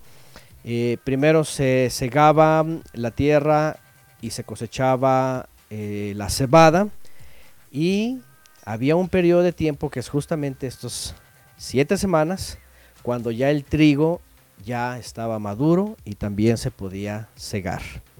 Entonces, primero cebada y luego trigo. El creador, fíjense, tenía todo bien calculado, tanto que en siete semanas ya el trigo ya estaba eh, para, para cosecharse. Y aquí dice, voy a leer otra vez, desde el día siguiente al reposo, desde el día en que has hecho llevar la gavilla o el homer, eh, estamos hablando del pasado, del bikurim, de la cebada, vas a contar siete semanas completas. ¿Ok? Es importante que aquí en hebreo dice Sheva, Shavuot, Temimot, que son siete semanas enteras. La palabra Temimot está con- hablando de, de completo de entero, o sea, de día primero a Shabbat, de día primero a Shabbat. Esto es importante también porque el judaísmo lo cambió. El judaísmo cambió eh, siete semanas a contar el Homer, cosa que en la Torah no viene. En el judaísmo eh, cuentan, ellos le llaman la cuenta del Homer y lo hacen después de, de Pesaj. Ellos este, celebran eh, Pesaj y el siguiente día comienzan a contar lo que se conoce como el Homer. Y el día que caiga no cuentan semanas, cuentan días nada más. Eso, eso lo digo también para que todos aquellos que estén interesados se digan vamos a empezar, pero quieran hacerlo de- eh, según el judaísmo, pues ahí sí no se los recomiendo porque van a terminar haciendo otras cosas, ¿no? Y, y de hecho ahorita voy a hablar sobre lo que ustedes habían posteado, que está relacionado a la entrega de la Torah. Ajá. Vean cómo la Torah en realidad está hablando en otros términos que, o el judío habla en otros términos. Bueno, siete semanas completas. Dice hasta el día siguiente al séptimo reposo, al séptimo Shabbat, vas a contar el día quincuagésimo. Entonces harás acercar el nuevo grano a el Eterno. ¿Ok? Esto se le conoce como la fiesta de las semanas. En la Torah dice celebrarás la fiesta de las semanas. En Éxodo, si no mal lo recuerdo, 16 creo, es otra parte en donde viene eh, la, o, o en Deuteronomio, bueno, hay, hay varias citas en donde se habla de las fiestas, sobre todo donde se habla de las fiestas peregrinas, que, eran, que subían tres veces al año. Una era en la época de, de Pesach y Matzot con Bikurim, otra era en Shavuot y otra era en la época de, de Sukkot. Siete semanas, se está hablando entonces de siete veces siete. ¿ok? Ya de entrada ahí ya vemos eh, un número que llama mucho la atención y que está hablando pues de la perfección, ¿no? Ser perfectos. ¿Se acuerdan cuando el Mesías dijo, para que sean perfectos como su Padre es perfecto? La palabra tamim, hablar de completo, de íntegro también. Aquí está involucrado muchas palabras que, que refieren lo mismo. Bien, entonces esto es lo que se ordena básicamente para llegar a la fecha. Y lo que se hacía era, otra vez, tomar el primer, eh, la primera gavilla o el primer homer, el homer es una cantidad de, de espigas, y se llevaban otra vez al templo, se llevaban al santuario. Aquí dice, este, hasta el día siguiente, ajá, y entonces haréis acercar nuevo grano al Eterno, verso, verso 16 al final. ¿ok? ¿Y qué hacía? Pues era fiesta, nada más entregaban la- el nuevo grano, entregaban el resto de las ofrendas y listo. Era una fiesta para el Creador, se gozaban, de hecho los que subían pues llevaban sus ofrendas, llevaban sus promesas, llevaban sus, sus corderos, hacían sus sacrificios, pero una fiesta. Y, listo, era solamente un día, era, era el, el- de hecho era el primer día de la semana también, o sea, terminando el séptimo Shabbat, comenzaba eh, eh, la fiesta de la semana, ¿no? Shavuot. Bien, por otro lado, eh, ¿esto qué es? ¿O qué significa? ¿O, qué se refiere? Al final vamos a ir viendo en la escritura con qué estaba relacionado, ¿ok? Bueno, algo es muy importante que quiero mencionarles y bueno, vamos a al libro de los Hechos. Vamos al libro de los Hechos, capítulo 2, el que todos ya conocemos, sobre la venida de la presencia divina. Que nos va a referir justamente a eso. Bueno, vamos a recordar el 14 de Aviv, el los corderos era- eran inmolados, el Mesías es colgado en el madero ese día, ya estudiamos esa parte, empieza los días de panes en levadura, al final del Shabbat de esa semana el Mesías eh, es levantado entre los muertos. Y dice la escritura, ustedes recordarán, ¿verdad? Que estuvo después de ser levantado con sus discípulos, incluso hablamos de que también seguía cenando con ellos, seguía comiendo, almorzando, eh, participando, dice que estuvo con ellos todavía 40 días. Estuvo 40 días, este, es más en el libro de los Hechos, en el libro de los Hechos mismos, capítulo 1, ¿verdad? Dice que ahí eh, se despide, eh, les dijo, les dio instrucciones de que se quedaran. Vamos rápidamente. am, en el eh, Hechos 1.4 dice, y estando con ellos, les mandó que no se alejaran de Jerusalén, sino que esperaran la promesa del Padre, la cual les dijo, oyeron de mí. Miren qué interesante porque el Mesías les había dicho que el Padre eh, iba a enviar su presencia divina. Todos lo supieron de él, aunque después conectaron que se trataba de Shavuot. De hecho, tanto que les dijo, no se vayan, quédense aquí. Y hay un texto en el libro de, en el Evangelio de Juan. Vamos al capítulo 7 de Juan. Voy a llevarles por los textos que están conectados, eh, en donde se habla de la promesa. Juan capítulo 7, verso 37, para los que no sabían, para los que no sabían, este texto que dice, en el último día, el más grande de la fiesta, dice, el Mesías se puso en pie y alzando la voz dijo, ya sabemos, si alguno tiene sed, venga a mí. Eh, hay algunos textos que hablan con más claridad, ¿verdad? Este, pero los que no saben, los que no saben, esta palabra grande de la fiesta, eh, en hebreo, tradicionalmente en el primer siglo hasta el día de hoy se le conocen como eh, Hoshana Rabá. Rabá es grande y Hoshana es eh, de la salvación, el día grande de la salvación. Eso así se le conoce a el último día después de Sukkot. Sukkot, ya lo hablaremos más adelante, son siete días. Per- y perdón, se- Antonio, ¿esa es, esa, es, ¿esa es la fiesta a la que Jesús hace referencia? Sí, ¿Sukkot? aquí dice que El ajá, último Sukkot gran día aquí. de la fiesta eh, es, es la fiesta de Sukkot. Eh, el, el- el último gran día de la fiesta, es más, eh, en el verso... Que dice Jesús se puso de pie y en voz alta dijo, El- si alguno sí. tiene sed, es, él, él se pone de pie y hace ese anuncio, pero era el gran día de la fiesta de Sukkot. eh, era el último, se, se le conoce como Shmini Atzeret, que es el octavo día. Mi- miren en el verso eh, Juan 7.2 dice, estaba cerca la fiesta de los tabernáculos, aquí dice esta versión. Eh, obviamente es Sukkot, ajá, esta es la fiesta de Sukkot. Ok, ok. Y cuando, ya que, ya, ya que lleguemos ahí, les voy a decir cómo se di, cómo, eh, qué significa, qué día, cuáles.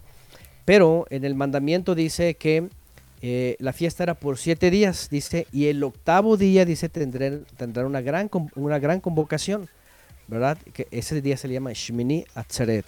Shmini es octavo y, y Atzeret es eh, reunión, convocación.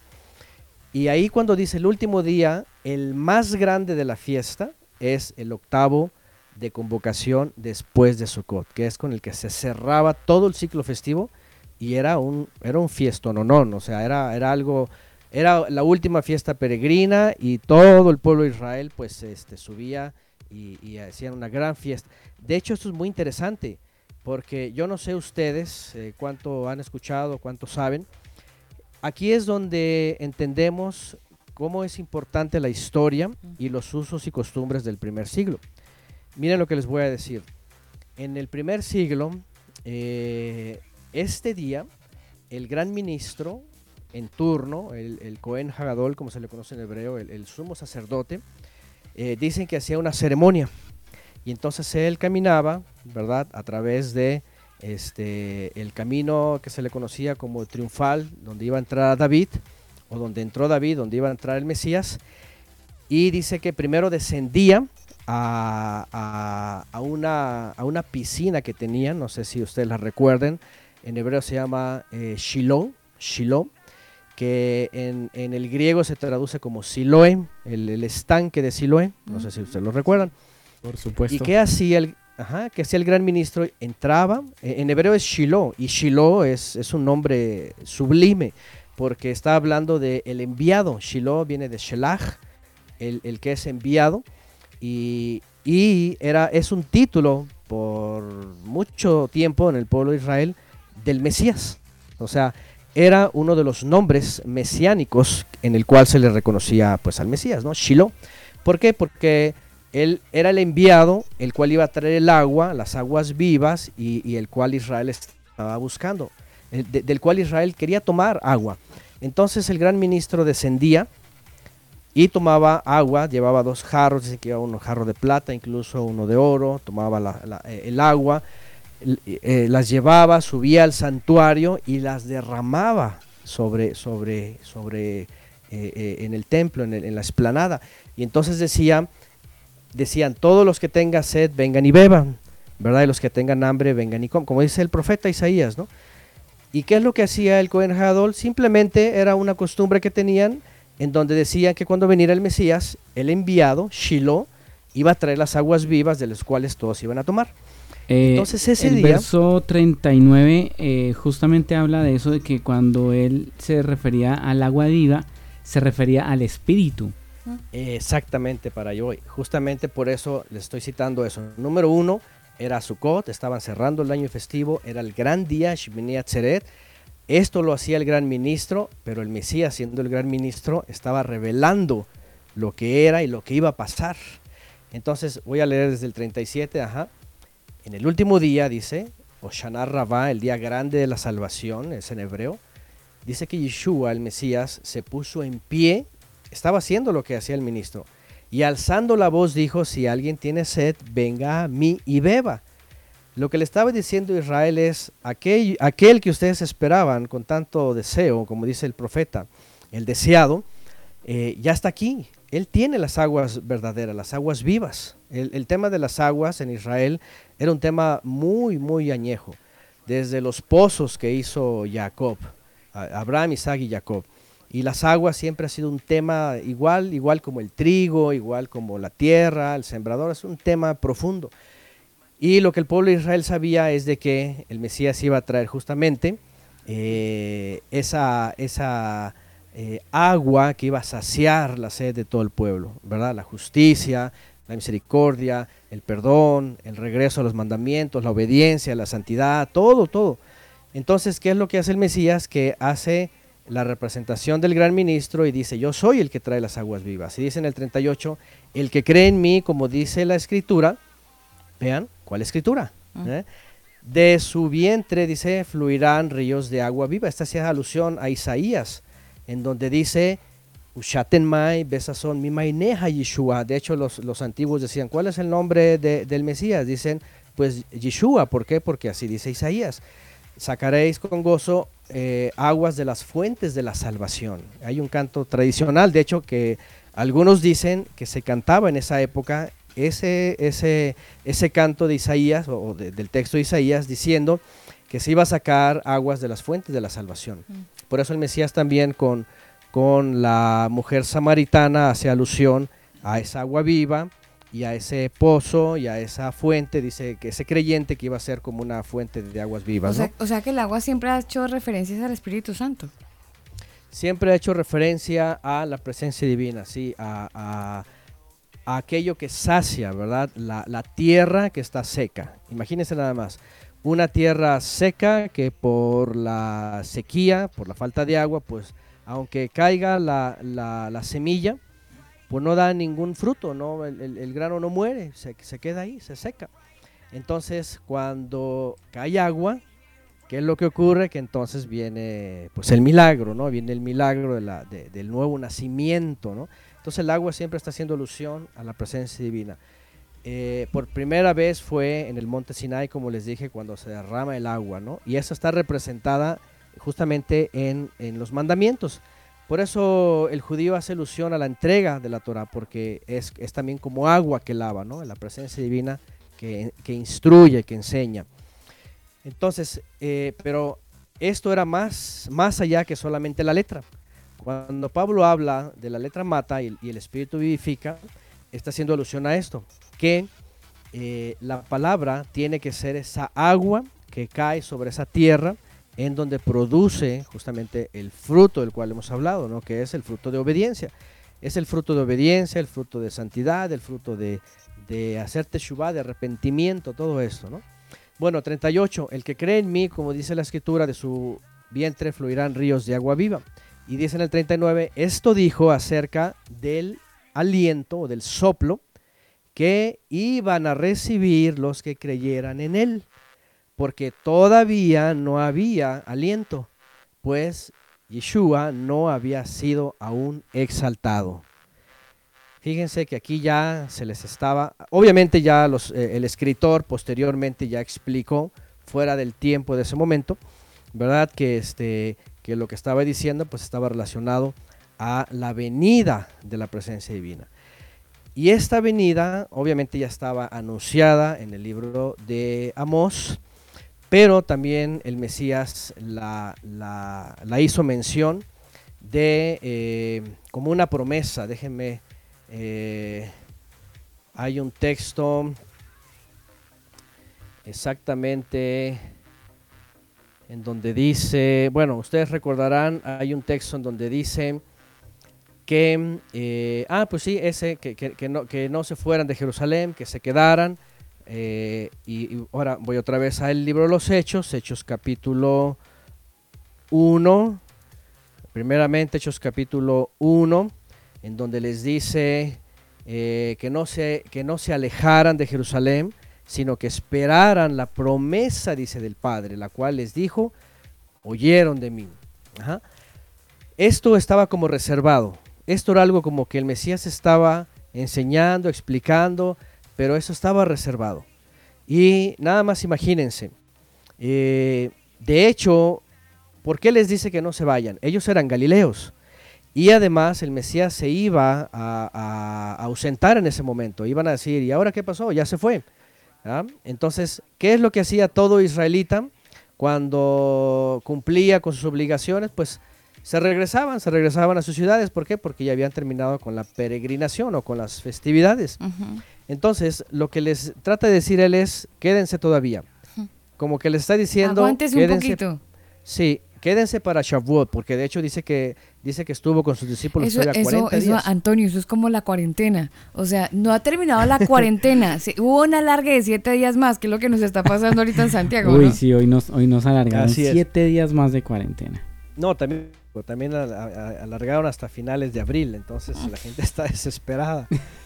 Entonces, este, esto es bien interesante porque el Mesías ha estado con ellos esos 40 días, ¿verdad? Que hacen alusión, sí, también a, a Moisés, que estuvo 40 días recibiendo. Y llega un momento en donde aquí en el libro de los Hechos se ausenta, ¿verdad? Ya sabemos, dice que se eleva, aparecen dos ángeles, etcétera. Y, eh, pero quiero ir al, al capítulo al capítulo 2, en donde aquí ya viene qué es lo que ocurre. Fíjense que en el verso 1 dice, cuando llegó el día de Pentecostés, ¿eh? estaban todos unánimes juntos. Yo creo, si que cualquier persona agarra una Biblia y de pronto se pone a leer, y llegó el día de Pentecostés, lo primero que va a decir, pues que es Pentecostés, ¿dónde, dónde está más esto, verdad? En, Mm. en la Biblia no hay, de veras, en el Nuevo Testamento no, No, y, hay es- más y es referencias. allá donde uno dice Pentecostés, automáticamente se va ese texto. Sí, hechos. Hechos. Sí, hechos, ¿no? Y, y la pregunta es si llegó el día, y, o sea, ¿todos lo estaban esperando? Sí, to- Todos lo estábamos ¿qué esperando. hacían? ¿Qué se hacía? O... Se- se- tuvimos Ah. ahí un, un pequeño delay, Entonces, este Antonio. pero, pero adelante. Ah, perdón, perdón. Ah, sí, eh, todos lo estaban esperando. Dice que llegó el día y todos lo estaban esperando. Llegó el día porque pues llegó, es decir, ¿qué estaban esperando? Pues estaban esperando celebrar Shavuot. Vamos a poner en contexto. Cuando llegó el día quincuagésimo, estaban todos unánimes juntos. Esperando. Es decir, es decir, ¿y, y qué estaban esperando? Simplemente celebrar Shavuot. ¿Estamos de acuerdo? No estaban esperando la promesa. De hecho, Mm. nada más les dijo, espérense. No les dijo en qué momento, cuándo, no les dijo qué iba a pasar. Solamente les dijo, no se vayan de Jerusalén, espérense, porque va a venir la promesa de cual- la cual yo les dije. Y ellos obedecieron. Ahora, fíjense nada más la obediencia, ¿no? Pero, o sea ¿Qué que no era, si- no era una cosa que estuvieran esperando al Espíritu 50 Santo y toda la fueron cosa. 50 días esperando. No, es- estaban esperando el La día fiesta. quincuagésimo, la fiesta, ¿sí? Lo que no sabían es cómo se iba a manifestar. la Claro. Obvio, obvio. Ah, eso fue, y, y aquí es donde entra el punto es, ¿obedecemos o no obedecemos? Es como Claro. que estamos esperando la venida del Señor, o sea, Sí, que, sí, que Él sí. nos lleve, no sabemos cuándo va a pasar, pero de que va a pasar, va a pasar. Mire, yo creería, eh, Daniel y Antonio, que eso es como la misma incertidumbre, tratando de aterrizar un poquito la idea, porque estamos por allá en el tercer cielo con este tema que de repente uno se siente como ¡ah! de- demasiado sublime escuchando toda esta historia. No, es que es absolutamente increíble. Pero mire, es como la misma intriga que despierta este tema del coronavirus. Que uno sabe cuándo rayos se va a acabar. Uno sabe que en algún momento dicen, ay, que ya se inventaron la, la vacuna. Ay, que es que mire que es que Chile y México y no sé dónde está libre de coronavirus. Uno espera eso. ¿Cuándo? Amanecerá y veremos. Sí. Amanecerá y sí, veremos. sí. Pero es casi como una actitud muy parecida, ¿no? De, de quedarse a ver, a esperar cuándo. Que no se sabe cuándo va a ser. Claro. Una actitud Claro, y- parecida. Y, y- y ellos, por ejemplo, o sea, si escucharon de la promesa, aquí hay dos. Una, número uno, si todos eran creyentes, porque pudo haber uno incrédulo y dijo, no, pues es- yo me tengo que regresar por mi familia o algo en Galilea o no sé, ¿verdad? Imagínense el que no obedeció, ¿no? Aquí es donde es importante la obediencia. Bueno, importante, ellos, ellos estaban ya cerca de la fiesta de las semanas.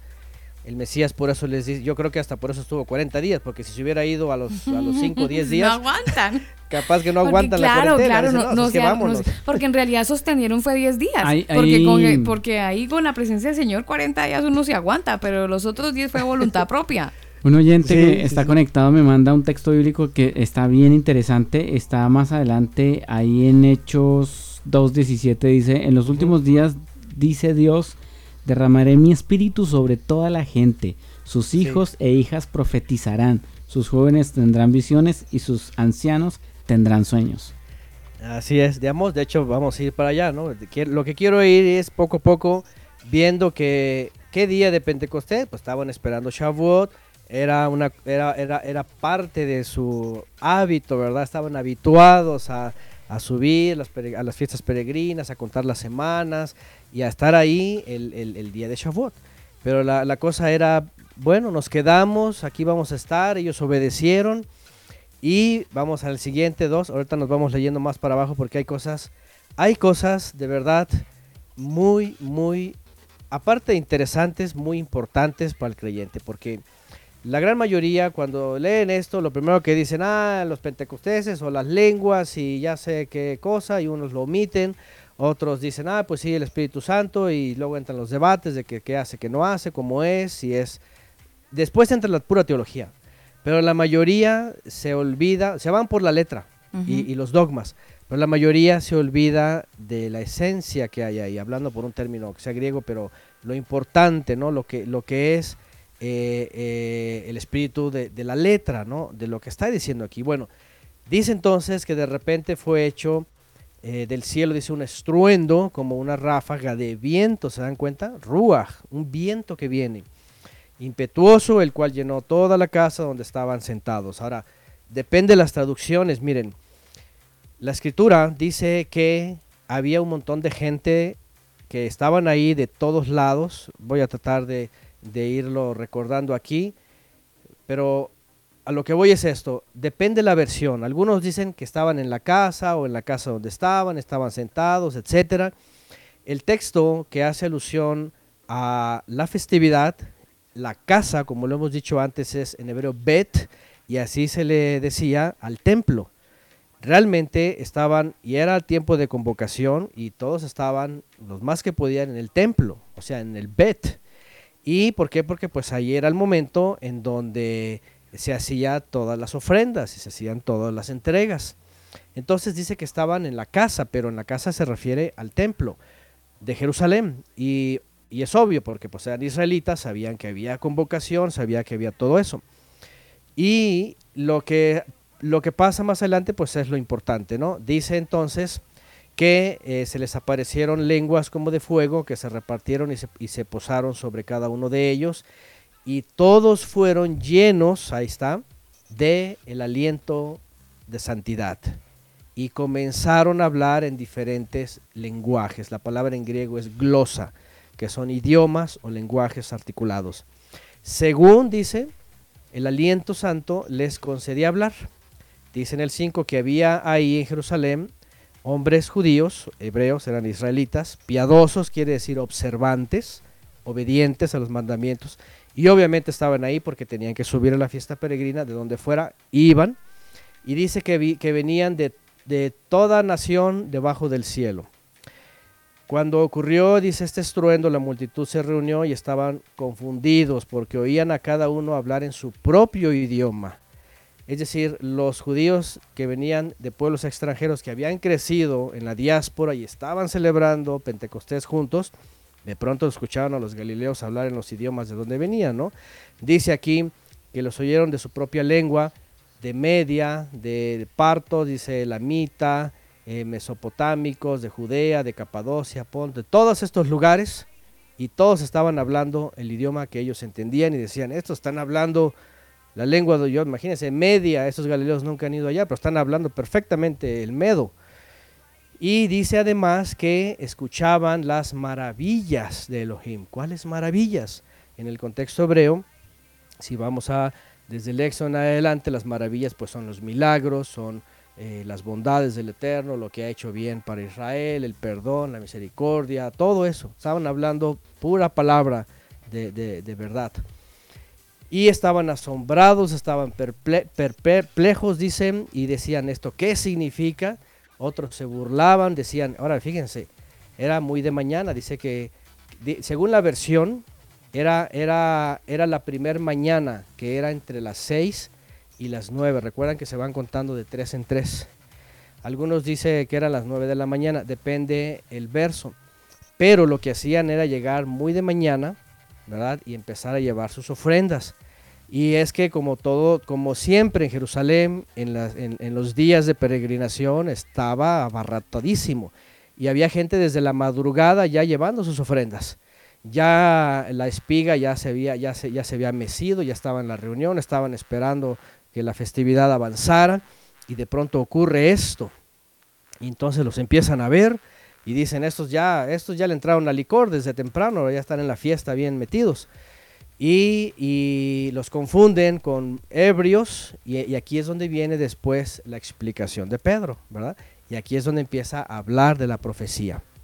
Dice, no, no están borrachos ellos, sino que estos están cumpliendo, dice lo que dijo el profeta. Primero habla el profeta Joel. Acontecerá en los postreros días, dice el Todopoderoso, que derramaré mi aliento sobre toda carne. Esto es la profecía. Estaba dicho, y no nada más en, el profeta Joel, también en Isaías, en Jeremías, habla en diferentes partes, dice que iba a soplar, que iba a venir, que iba a habitar entre ellos, dice yo seré su, su Elohim, ellos serán mi pueblo, habitaré entre ellos. Desde Éxodo 25, 8, ya estaba dicho que el Padre quería ah, habitar en medio de su pueblo, quería hacer de su pueblo un santuario y habitar en medio de ellos. Por el pecado, por, eh, por los cananeos, por Salomón, por los reyes, por todo eso, no se había podido. Eh, Antonio, Pero el tema con el eh, eh, es respecto de lo que estás comentando, la- estamos hablando básicamente de la llenura del Espíritu Santo, ¿no? ¿Sí? Eh, sí, estamos hablando porque eh, de- incluso hay gente que atribuye el, el hablar en lenguas a, a otro tipo de lenguas y, y de hecho a algunas personas que quizás no tienen mucho conocimiento de las escrituras, pero no sé, te voy a poner un ejemplo. ¿Qué pasó? ¿Qué pasó por ahí? Una persona que fue llena del Espíritu Santo empezó a hablar en lenguas y según él no podía parar. Se fue a trabajar y todo el tiempo era hablando en lenguas. El jefe le decía, pero ¿qué pasa? Y él supuestamente no podía hablar y siempre hablando en lenguas extrañas. Eh, el cuento es que lo terminan despidiendo del trabajo porque pues este man como que se chifló, como que algo le pasó. Eh, eh, ¿Tú crees que el Espíritu Santo hace eso en una persona? No, definitivamente no. Y hay un tema aquí muy profundo sobre esto porque eh, el gran problema de esta teología, porque hay muchas evidencias bíblicas, bíblicas, de qué es hablar en lenguas, comenzando aquí con el libro de los Hechos, que la presencia divina lo que hace es hacerles hablar idiomas que ellos no conocían para nada, es decir, lenguajes articulados, cosa que se entiende, para que los que entiendan ese idioma, y ahí lo estamos viendo en el libro Los Hechos, pudieran justamente escuchar el mensaje de la buena nueva. Todo, que el Mesías había venido, los milagros, la promesa, todo. Entonces, eh, realmente había todo eso.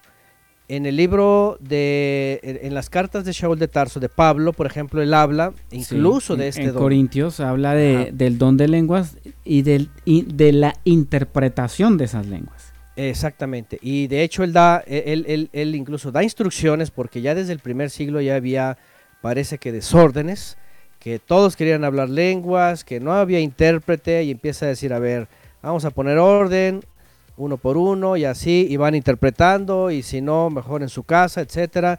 Y dice cosas que se han tergiversado, ¿no? Como que eh, gime con palabras indecibles, todas estas cosas que de pronto ¿Qué es lo que ocurrió? Bueno, yo lo que he estudiado, lo que he aprendido y lo que he visto en la historia, porque también esto es muy importante en la historia. Yo no sé, ¿verdad? Pero si a alguien que no le gusta la historia le va a adelantar y ya después este, lo retoma, pero hay, hay un dato muy importante en la historia. Eh, a finales, a mediados y finales del siglo XIX, con muchos movimientos cristianos y movimientos carismáticos dentro de la Iglesia Católica, irlandesa sobre todo, Sí. y está- este dato está documentado, Sí, sí, sí. eh, hubo, hubo eh, una corriente muy fuerte de cristianos, se les se llamaron carismáticos, de eh, movimiento de avivamiento, le llamaron ellos, de la lluvia tardía. Y empezaron a decir que el tema con la fe y la salvación estaba relacionado a el carisma, ¿no? Lo que se le conoce como, como este, eh, los dones del Espíritu Santo le llamaron ahí, pero se basaron un poco más en las lenguas, aunque había muchas manifestaciones. Entonces, como que esto llamó mucho la atención y, era tan, tan colectivo y, les, les coincidía a todos la emoción y, todo esto que se empezó a, a extender y a principios del siglo XX en Estados Unidos, en California especialmente, había un movimiento que empieza muy grande de nuevos predicadores que obviamente jamás enseñaban Torah ni Biblia ni nada que tenía que ver con, con- con pensar y saber cómo es el creador, sino puras emociones, eh, empezó a desbordarse y empezó a crecer y se hizo una cosa tan grande y hubo muchas manifestaciones, decían ellos, ¿verdad? Que, que el matado del espíritu, que el vómito santo, que eh, este, el dolor de parto, hubo muchas, muchas, muchas Mm. cosas. No, y todavía a la empezó- fecha. A la fecha siguen fecha. inventando el chicle santo, la escoba santa y cosas bueno, absurdas. de todo. Y, ya nada más es como por innovar, pero se empezó a indagar y se empezó a ver que hubo gente que se entremezcló entre las iglesias y empezaron a introducir algunas prácticas orientales, ¿verdad? Que tenían que ver con el culto al kundalini, manifestaciones, porque estas, lo que empezaron a ver es, estas son prácticas que hacen en, en- en- en estos lugares orientales, ¿no? Lenguas, movimientos que se caen y todo es colectivo, emocional, entonces es un tema muy fuerte, es muy, muy complicado a veces para unos.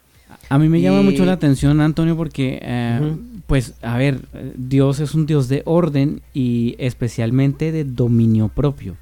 Entonces, Claro. que alguien dice, no, es que yo no me puedo controlar, y es que eh, no es de Dios, porque Dios primero que todo da dominio propio y, y- y- y mucho tacto en, en muchas cosas. De hecho, Pablo dice eh, que si van a hablar en lenguas, que haya un intérprete, si no, no hable. Que, o sea, que de, que de alguna manera eso es tacto, eso es el tacto. problema que tienen, eh, y no lo digo con el ánimo de ofender de ninguna manera, lo digo porque crecí, crecí Claro, en un, vio en un todo eso. movimiento pentecostal. Y los movimientos pentecostales eh, le dan algo que se escucha muy bonito, y es la libertad en el espíritu. Entonces, usted puede estar predicando, puede estar entregando su disertación, pero hay un hermanito que se para en X lugar de la iglesia y empieza a hablar en lenguas, incluso a danzar e interrumpe la palabra. Y, y eso Sí. se aplaude, se permite, no se prohíbe porque está bajo la, el paraguas de la libertad en el espíritu. Pero resulta que cuando uno va a la Biblia, la Biblia nos dice lo que usted acaba de citar, Daniel. Que haya un intérprete. Si alguien va a hablar una lengua, entonces que haya un intérprete, sino que se calle, dice Pablo. Exactamente. Sí. Sí, sí, sí, y la realidad es eso, ahí está el orden que se puso desde el principio, además tenía un motivo y además lo que no se entiende y es confuso pues es Babilonia, ¿no? Realmente hay un tema muy grande en todo esto porque pues es parte de, pues, de, de- de- de- de los últimos tiempos, del engaño, de, y al final todo esto lleva a, a seguir dividiendo y a seguir dividiendo. Hay una persona hace tiempo que nos dijo que hicieron un experimento, ¿no? Y entraron a un lugar de estos y, y como que les hicieron expresar que estaba hablando alguien una lengua, ¿no? Pero era hebreo, ¿no? Entonces, cualquiera, entonces en un momento, por ejemplo, empieza, Israel, Y, ay, como que vieron, ah, está hablando lenguas, a ver, un intérprete. Entonces acercaron a alguien que supuestamente era intérprete, pero como no entendía nada, e, e interpretó según lo que le convenía a la iglesia y a los pastores, ¿no? Y él, el Señor dice por este hermano que va prosperidad, y, y no, y el que estaba eh, eh, como cachándolos, pues estaba citando un texto de la Eso fue Torah. experimento social, sí. experimento social. No, y, Y mira que sí se ha visto, en- sí se ha visto ese, ese asunto. Y todo resultó que eran fraudes, ¿no? Que cualquier cosa que decía el fu- fulano que hablaba, pues eh, todo era convenenciero para la iglesia y para los Palo pastores, blanco, dirían en Chile. Palo blanco. ¿no? ¿Y ¿Usted sabe qué son los palo este, blancos? No, no, es un palo blanco. Palo blanco es que, por ejemplo, usted va a una subasta de, de X cosas. Entonces, eh, van, no sé, van a subastar eh, el último Mac. Entonces llega la persona, ah, ya va, subastamos tal Mac eh, a partir de, no sé, 500 dólares. Ya, y empieza, el primero dice, ya, yo doy 600, yo doy 800. Y ese que dice, yo doy 800, es parte de la organización. Ah, ya. E- en- ese es un palo blanco. Mm, ya. Mm, Eso es. ¿qué tal? Deje así. Miren, vámonos con un palo blanco que tengo por aquí que quiere cantar. me está diciendo, oiga, yo quiero cantar.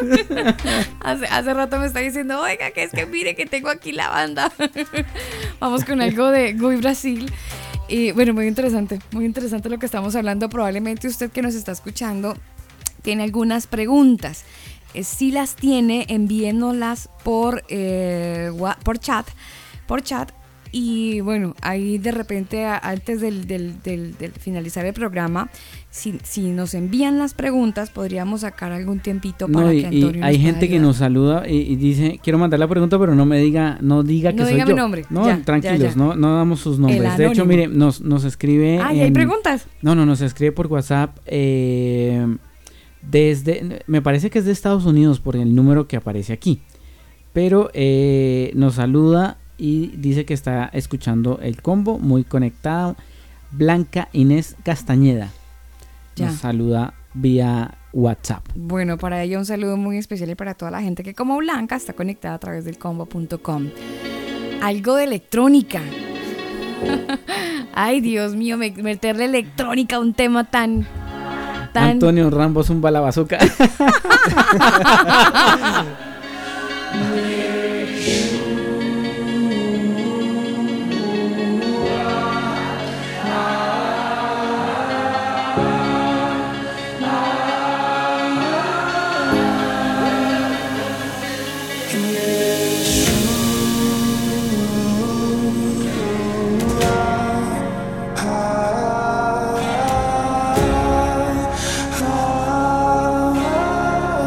elcombo.com.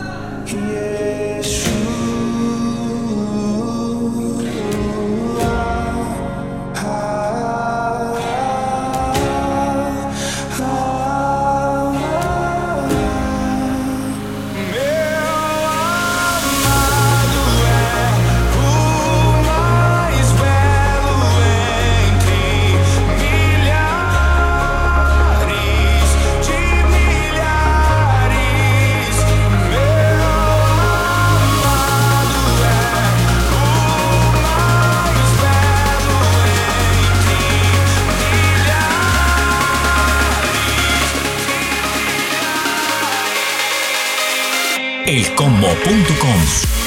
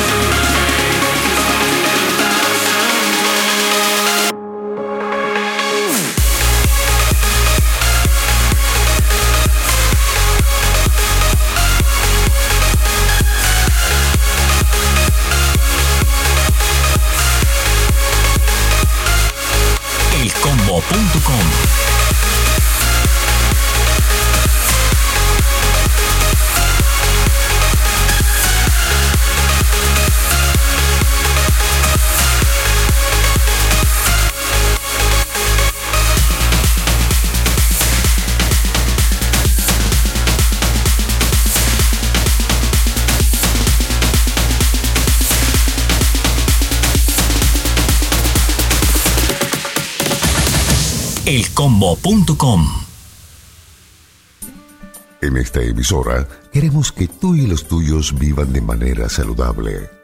Por eso, cuídate. COVID-19. Prevenir es curar. Quédate en casa. El aislamiento es fundamental para que esta epidemia no siga creciendo. Aprovecha este tiempo para descansar, leer, ser creativo, hacer ese tipo de cosas que normalmente no puedes por falta de tiempo. Te estás cuidando y nos estás cuidando. Quédate en casa.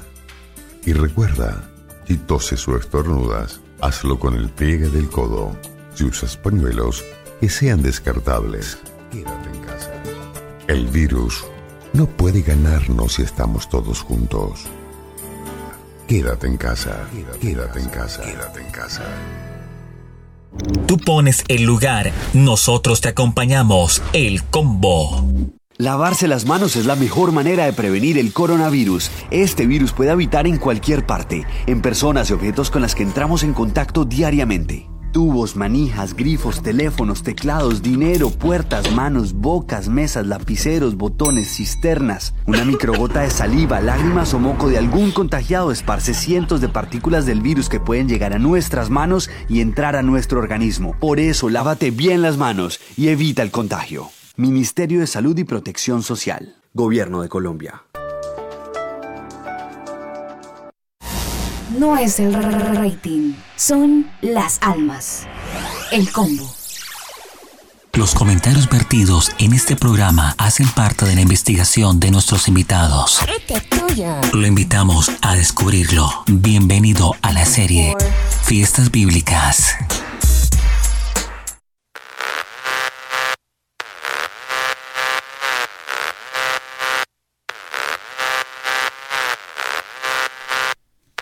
Avanzamos en esta noche de combo cuando ya tenemos las 11, 3 minutos, nos restan eh, 50 minutos para finalizar este programa. Hoy, bueno, analizando desde una perspectiva mm, diferente el tema de las fiestas bíblicas. Quiero saludar a toda la gente que está conectada con nosotros, personas que hacen parte de la iglesia cristiana y algunos otros que hacen parte de la casa de estudios Cielos Nuevos y Tierra Nueva y también otras personas que nos escuchan que de manera eh, independiente pues nos están escuchando tratando de informarse y sacar sus propias conclusiones. Bueno, y a toda la gente que no sé dónde nos puedan estar escuchando, de qué iglesia es usted, si a lo mejor es o no es pastor, bueno, qué sé yo, hace parte de algún ministerio. Para usted un saludo muy especial y bueno, lo, importante y lo interesante de este tipo de programas, estos episodios de los martes, es que usted pueda analizar a la luz de la palabra y le pida al Señor pues discernimiento. Y si a lo mejor hemos estado haciendo las cosas mal, pues hombre, que el Señor nos ayude a hacer las cosas bien, ¿no le parece? Eh, yo creo que lo más complicado, Daniel, y, y usted nos lo ha comentado en diferentes oportunidades, es que lo más difícil para el ser humano es volver a aprender. O sea, aprender una actividad y olvídela y vuelve a aprender. Reaprender es lo más complicado y sobre todo cuando se, se está adulto. Desaprender es lo más difícil para una persona. O sea, Y- darnos control al suprimir a una, a una información. Uy, sí, y entre más grande, peor. Eh, un niño, bueno, por último usted... Entre más viejo, más mañoso es lo que me está Sí, diciendo. sí, sí, entre, ma- entre más pequeño eh, y hablando a nivel espiritual igual. O sea, a lo mejor usted sabe que a, a este programa se conecta mucha gente y mucha gente que no tiene nada que ver con religiones ni nada que ver con Dios. Y por lo tanto para ellos es, toda esta información puede ser muy enriquecedora y por eso hemos tomado la decisión de hacer este programa en el combo para que pues eh, podamos a- apoyar y llegar a más personas que, que necesitan, necesitamos eh, realmente conocer, conocer eh, la verdad. Sí, Mire, Y- esto es como una comida, Daniela, a la que el chef nos dice, mire, este plato tiene estos y estos ingredientes. Sí, Eh, nos tardamos tanto tiempo haciéndolo porque fuimos por este ingrediente hasta la tierra eh, de la esquina y este otro ingrediente, ingrediente lo preparamos con un producto que viene de Cartagena, Colombia y este producto nace de esta manera. O sea, es que es una cosa que nos están desmenuzando.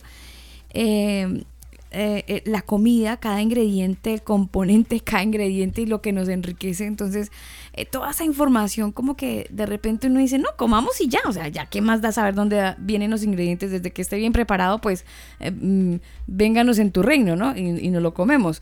Pero aquí lo que estamos haciendo es una- un alimento, hablando, hablándolo de alguna manera, y, y colocándolo pues como si fuera una comida. Y no estamos tratando de desmenuzar al punto de que usted entienda qué es lo que se está comiendo.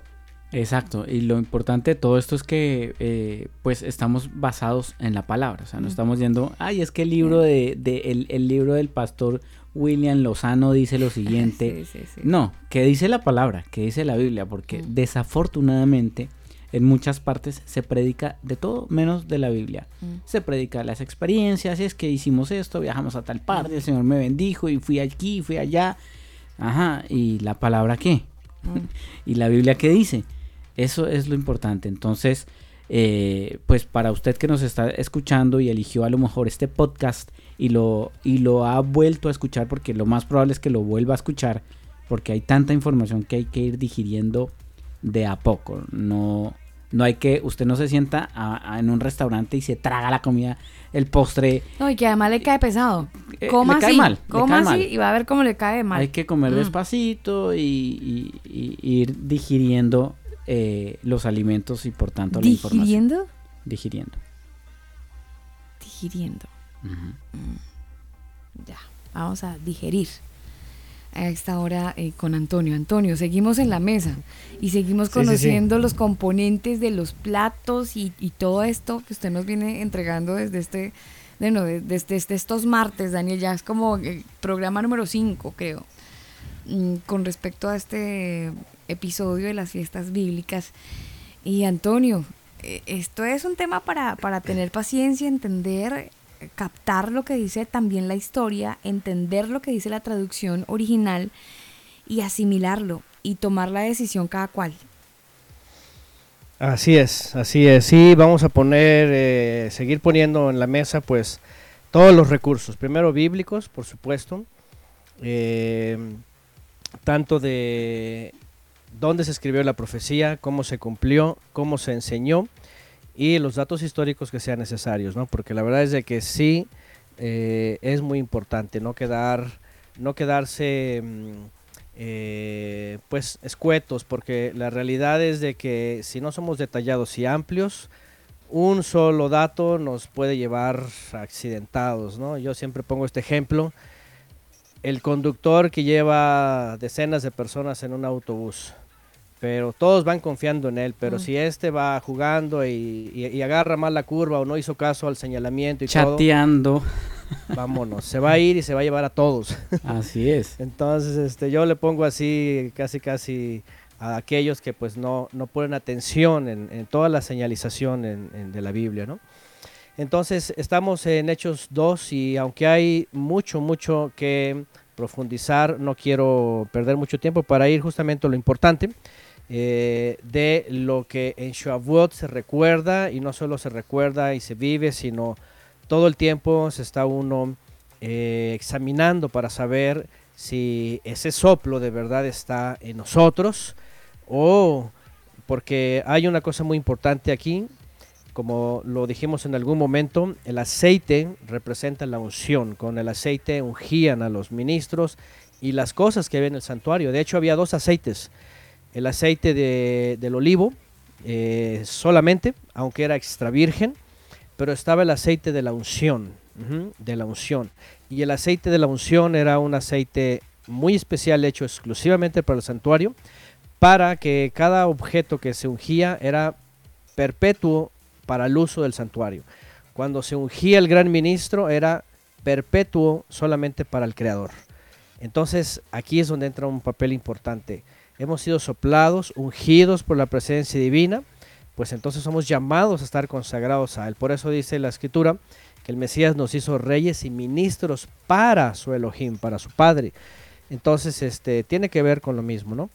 Bueno, vamos al libro de los Hechos y voy a ir leyendo, pero quiero irme un poco más abajo, la- las cosas importantes, porque dice aquí que eh, les escucharon hablar, empezaron a, a burlarse algunos, entonces dijimos que Pedro les viene a explicar, les está citando al profeta Oseas, al, per- perdón, al profeta Joel, donde se habla de la presencia divina, de que iba a ser derramada la presencia divina, iba a haber milagros, prodigios, señales, idiomas. Y bueno, el tema de los idiomas está bien dividido porque ya sabemos, iglesias carismáticas. Yo conocí de las dos iglesias, créanme, yo estuve en las dos iglesias, supe, supe lo que pasaba. Y, tanto como hay que ir a la escritura, pues para saber que sí y que no, porque la realidad es de que también eh, hay falsos milagros, hay falsas señales y eso es muy bíblico, hay que saber que es verdadero, ¿no? De hecho, hace rato yo les mencionaba cuando venía la presencia divina, ¿se acuerdan? Cuando vino la presencia divina al pueblo de Israel, dice el libro de los Hechos, dice que no hablaron lenguas ni nada, dice que se postraron todos, está, está, está en, Éxodo 20, dice que todos temieron y dijeron, creo que vamos a morir, y está la presencia del Eterno, y, y fueron tan prestos que dijeron todo lo que diga, porque dijeron, ve tú Moisés, nosotros no, porque creo que vamos a morir. Entonces, este, le dijeron, tú Moisés ve y todo lo que diga vamos a hacer. O Si no querían no- acercarse, les daba pánico. Sí, no querían acercarse. Mm. Y tampoco hubo manifestaciones raras, sino que hubo temor. Cuando Salomón levanta el templo, dice que se manifiesta la presencia divina y también se postran, este, están temerosos, están entre felices y, y temi- y- y temiendo porque está la presencia. O sea, no hay manifestaciones raras. Cuando vuelve a venir la presencia divina y finalmente acá también todos están gozosos y están hablando las palabras, la- dice las, las maravillas del Todopoderoso en otros idiomas. Pero entendamos, eran idiomas articulados, eran lenguajes que otros escuchaban. Y el propósito, porque yo, yo no niego que hay este don, yo sí creo, pero creo en el don del idioma para que el que no entiende eh, un idioma lo pueda escuchar en su idioma y las maravillas del Todopoderoso, ¿verdad? Que ahorita vamos a ver abajo en qué consiste finalmente eh, la venida de la presencia divina, o sea, cuál es el, el motivo que el Creador finalmente había hecho esta promesa y estaba dando este regalo, por eso se le llama don, regalo de su soplo, ¿sí? Y su soplo no es otra cosa que, que por decirlo, la conexión, por decir alguna palabra, la, la comunión, la participación de Él espiritualmente, porque Él habita en, dice Pablo, en, en luz ina- inaccesible, donde nadie le puede ver, ningún hombre le ha visto, este, etcétera. Pero lo que sí Él puede hacer espiritualmente es acercarse a nosotros, y lo único que hace es manifestarse nosotros para que nosotros le conozcamos y podamos recibir de su instrucción. Finalmente ese es el, el nuevo pacto. ¿Verdad? Dice, pondré mis leyes en su mente y en su corazón. Lo dice la carta a los hebreos dos veces. ¿no? Citado en, en Jeremías 31, del 31 al 33. Bueno, voy a seguir leyendo. Hay, dice aquí señales. En el 22 dice, dice Pedro, que está explicando, dice, varones israelitas, escuchen estas palabras, dice, Yeshua de Nazaret, dice, fue un varón aprobado por el Todopoderoso entre, nos, entre ustedes, con maravillas, prodigios, señales milagrosas, que hizo el Todopoderoso por medio de él entre ustedes, como también ustedes saben. A este, entregado por el determinado designio y anticipado conocimiento del Creador, mataron por mano de inicuos, colgándole en el madero, al cual el Todopoderoso, vean lo que dice, el Todopoderoso lo levantó, suelto los dolores de la muerte, por cuanto era imposible que fuera retenido por ella. ¿Se acuerdan que hablamos de que no fue encontrado con pecado? No había pecado en él, fue perfecto, el cordero perfecto, dice, la muerte no lo podía retener. 25, porque David dice respecto a él, veía al Señor continuamente delante de mí, pues está a mi diestra para que no sea conmovido. Pedro obviamente está citando profecía, está citando salmo, está citando la escritura. También él es bíblico, él está diciendo, así lo dice. Dice, por eso mi corazón se alegró y mi lengua se regocija en extremo y aún mi carne también descansará en esperanza, pues no abandonarás mi alma, vean, en el sepulcro, ni permitirás que tu santo vea corrupción. Está hablando del Mesías, que no iba a ser dejado en la muerte. Me hiciste conocer los caminos de vida, me llenarás de gozo con tu presencia, vean, con tu presencia. Y vuelve a decir Pedro, varones hermanos, se os puede decir con franqueza acerca del patriarca David, que no solo murió, sino que también fue sepultado y su sepulcro está con nosotros hasta este día. Pero siendo profeta y sabiendo que el Todopoderoso le había jurado sentar en su trono al fruto de sus lomos, previéndolo, habló acerca de la resurrección del Mesías, vean, ya estaba escrito, que no fue desamparado en el sepulcro, ni su carne vio corrupción. Es decir, ya estaba escrito por medio de la profecía de David, que no iba a ser su alma dejada en el sepulcro, sino iba a traerlo a la resurrección. ¿no? Cosa que también se ve en Isaac, que es una sombra del Mesías. 32. A este Yeshua, dice, lo ha resucitado el Todopoderoso, de lo cual todos nosotros somos testigos. Así que exaltado la diestra del Todopoderoso y habiendo recibido del Padre, vean, la promesa del aliento de santidad, ha derramado esto que ustedes ven ahora. ¿Se dan cuenta? La promesa que el Padre le había dado al Mesías, él la obtiene por medio de su obra perfecta y cuando es exaltado, dice, sube al Padre, se despide de ellos, sube al Padre y entonces en Shavuot el Padre cumple su promesa, se la da primero al Mesías para que se la dé a ellos. Por eso dice otra escritura, es necesario que yo me, me vaya, dice, para que venga la presencia divina, que es el sustituto. Dice en el 34, porque no subió David a los cielos, pero él mismo dice, dijo el Eterno a mi Señor, siéntate a mi diestra, hasta que ponga a tus enemigos por estrado de tus pies. Sepa pues con certidumbre toda la casa de Israel, vean, todo, el primero era para israelitas, acuérdense que los primeros 17 años, desde que se va el Mesías hasta el año 50, todo tenía que ver con israelitas solamente, aquí no había gentiles, ni templos, ni iglesias, ni domingo, nada de eso, todo tenía que ver con israelitas. Sepa pues con certidumbre toda la casa de Israel que a este Yeshua, a quien ustedes colgaron en el madero, el Todopoderoso lo hizo Señor y Mesías. Y bueno, vean lo que, quiere, lo que viene aquí. Aquí viene qué es lo que tiene que pasar con la persona que se acerca al Creador y finalmente reconocer al Mesías como el Cordero, el que murió, el que fue resucitado, el que está exaltado. ¿Qué es lo que sigue? Aquí están ellos y dicen, cuando lo oyeron, se compungieron de corazón y dijeron a Pedro y a los otros emisarios, apóstoles, varones hermanos, ¿qué haremos? Y Pedro a ellos les dijo, vean, conviértanse, la palabra correcta ya hablamos de teshuvah, la tradujeron a arrepentimiento. La palabra en hebreo siempre, siempre en hebreo todo el tiempo fue vuélvanse al Todopoderoso, o sea, dejen sus malos caminos, dejen sus filosofías, religiones, ideas, costumbres, todo, para volver a la obediencia al Creador.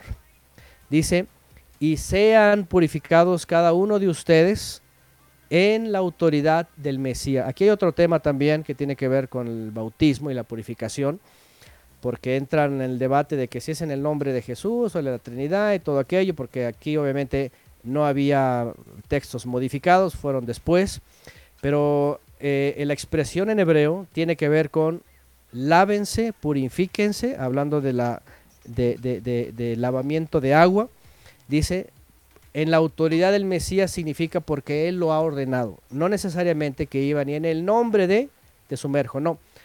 El concepto hebreo de- del primer siglo era bajo la autoridad de alguien. Por ejemplo, ¿verdad? Este, yo siempre pongo el ejemplo de, de- de la policía, ¿no? Cuando llega una casa con una orden de cateo, dicen, abran en el nombre de la ley. Y no es que la ley tenga eh, poder para que se abran las puertas, ¿no? Sino que saben que traen un documento oficial que le Les está diciendo a la acredita, sí. persona Los sí, está acredita, sí. acreditado y, y- y tiene que abrir porque si no en- entra la fuerza del Estado. ¿no? Bueno, de hecho hay Entonces- un hay un ejemplo, no me acuerdo exactamente cuál fue, pero en la Biblia una persona quería eh, reprender y, y echar fuera espíritus y demonios y decía, así en, eh, en el nombre del Jesús que predica Pablo, del que predica, ¿se acuerdan? Sí, sí, sí. Que, que pensaba que solo ese era como... A que el demonio le dice, oiga, conocemos a Pedro, a Pedro, a Pedro y a. Pablo, pero usted no sabemos quién es usted. Ajá. Exactamente, Mm. sí, sí, sí. Entonces, lo que en el, en el contexto hebreo eh, se refiere es al que está acreditado. ¿sí? Purifíquense, lávense, yo, yo me purifico, yo hago eh, la purificación eh, al que fue, por, el nombre que fuera acreditado, es decir, porque, porque él ordenó, entonces por eso lo hago. Bueno, el caso acá es de que les va a decir lo que tienen que hacer. Conviértanse, regresen, vuélvanse al Todopoderoso, purifíquese cada uno bajo la autoridad del Mesías, él lo ordenó. ¿Qué dice? Para que se les perdonen sus pecados y entonces reciban el regalo del el aliento de santidad. Dice, y vean lo que dice en el 39, porque para ustedes es la promesa, y para sus hijos, y para todos los que están lejos, para cuantos llame el Eterno, nuestro poderoso. Y de ahí vienen más cosas, ¿verdad? Que él les empezó a explicar y dice que se convirtieron ahí 3000, o sea, es decir, ¿qué era realmente? Y ahora, cuando se convirtieron 3000, no necesariamente se pusieron a hablar este, idiomas y, todo lo demás, no, o sea, aquí hay algo muy importante. Los que fueron los discípulos, más los 120 que estaban ahí, eh, aquí, hay, aquí hay un tema que yo he hablado, ustedes lo han de haber escuchado, eh, lo, lo explico rápido para que sepan los que no tienen conocimiento de estos detalles históricos, porque tiene que ver con la historia. El número 120 de los discípulos que estaban reunidos ahí no es un número cualquiera, no es al azar, no, no, no es porque, ay, pues contamos 120 y estábamos ahí, y fueron los que alcanzamos. No, el número 120 es muy interesante porque a lo largo de algunos siglos el judaísmo había perdido el rumbo, fueron al exilio. Cuando regresan al exilio, eh, vienen con tanta deseo de hacer bien las cosas que empiezan a reorganizarse.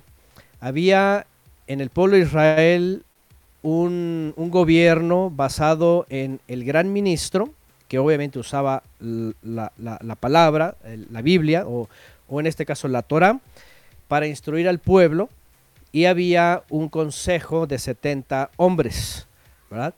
Pero cuando regresan del exilio hacen algunos cambios y añaden un grupo que se llamaba el, el- el grupo de la Gran Asamblea. Y este estaba conformado por 120.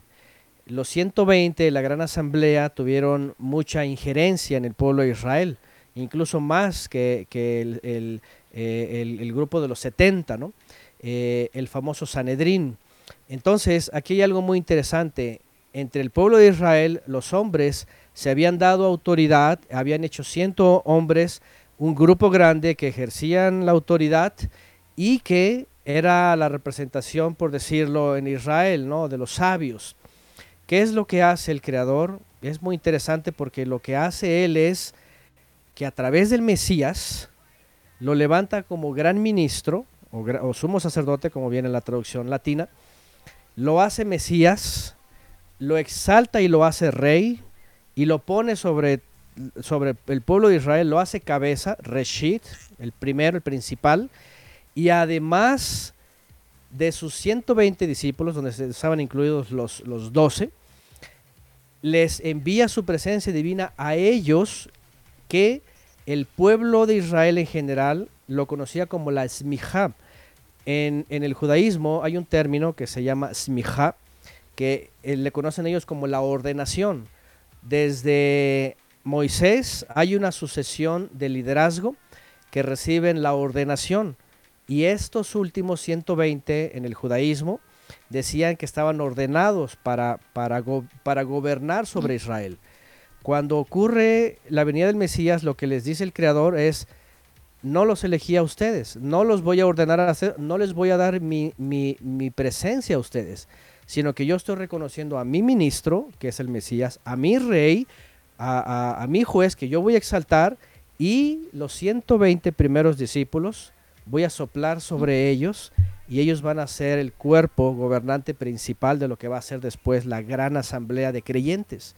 Entonces este dato es muy interesante porque el judaísmo, y aquí voy a lo que les dije, ay, perdón, en un principio, el judaísmo ha negado totalmente la presencia divina venida en esos 120 para sustituir el antiguo liderazgo y por eso dicen ellos, no, no, no, no es eh, el recibimiento del Espíritu, es Matan Torah, es la entrega de la Torah. Eh, aquí recibimos la Torah y la recibió Moisés y los 70 y los 120 y nada más se trata de, de eso. Por eso ellos cambiaron el concepto, porque jamás se había hablado de entrega de la Torah. De hecho, en la antigüedad nadie. ¿Cuándo fue esto? Hasta la Edad Media. Fueron los judíos que se, que se fueron, que se regresaron a Babilonia, que hicieron el Sidur y que re, eh, reformatearon este, e- el, el- el- el- el sistema del templo y lo hicieron a, a razón de religión judía. Y por eso ellos cambiaron muchas cosas, ¿no? Y por eso ellos le llaman Matan Torah. Insisten que es, no, no recibimos más que la Matan Torah. Y Moisés le, le llaman Moshe Rabenu. Y le llaman el Mesías no ha venido. Y le llaman la, la unción. De hecho, ellos dicen, y aquí va algo bien importante que todos tenemos que saber, porque el hecho de secundar al judaísmo en Matan Torah y todo eso, lo que están diciendo ellos es, los rabís, los rabinos de esta época, son los que tienen la ordenación y la inspiración para enseñar incluso a los gentiles. Fíjense. ¿Y qué, qué es lo que dice el libro de los Hechos? No. Ellos perdieron la ordenación cuando el Mesías les dijo que les, que les iba a ser quitado el reino y les iba a ser dado a gente que sí daba frutos. Y entonces hay, una, hay un cambio de liderazgo. Ellos dijeron, no, no, no, seguimos siendo nosotros. Pero el Mesías dijo, ustedes ya no tienen nada que ver con la viña del Padre. Y ahí habla de la parábola de los, de los, de los obreros malos, ¿verdad? De todo esto, de los que eh, no hicieron bien las cosas. Entonces es muy importante, los 120 que estaban ahí y que fueron eh, llenos de la presencia divina, es esta, es, estas señales eran solamente para levantar el cuerpo. ¿Por qué? Porque no significa que el que reciba la presencia divina va a hablar en lenguas y va a hacer eh, mil cosas, ¿no? No, o sea, tampoco la escritura dice que iba a ocurrir con todos. De hecho, no ocurre así. En el primer siglo solía ocurrir incluso con gente que venía de las naciones. Y, y- y a Pablo le tocó ver esto, Pedro también. Pero no era una especie de regla general, ¿me entienden? Sino que era, depende del llamado que cada uno tenía, porque también esto depende, como dice la escritura, que cada uno se le, se le da, depende de las características, ¿no? Por eso habla de 60 por 1, de 30 por 1, de 100 por 1, porque depende eh, a lo que uno es llamado, ¿no? Es decir, es como, es como la prueba, ¿verdad? No se le da la prueba a alguien que no pueda resistir. Y, y igual cuando se trata de la unción, somos ungidos para ser llamados a determinado eh, servicio que el Creador nos da, ¿no? No cualquiera, no cualquiera va a decir yo voy a orar, ¿no? Porque la verdad es de que estar orando todo el tiempo y de rodillas, intercediendo, es algo que no También se nos da a todos, sí, ¿no? sí, sí, claro. La realidad, ¿no? Y, y- y hay quienes dicen, yo, este, eh, me- llamó el Padre para esto y, lo hace perfecto, ¿no? Y está todo el tiempo haciendo esa obra, ¿no?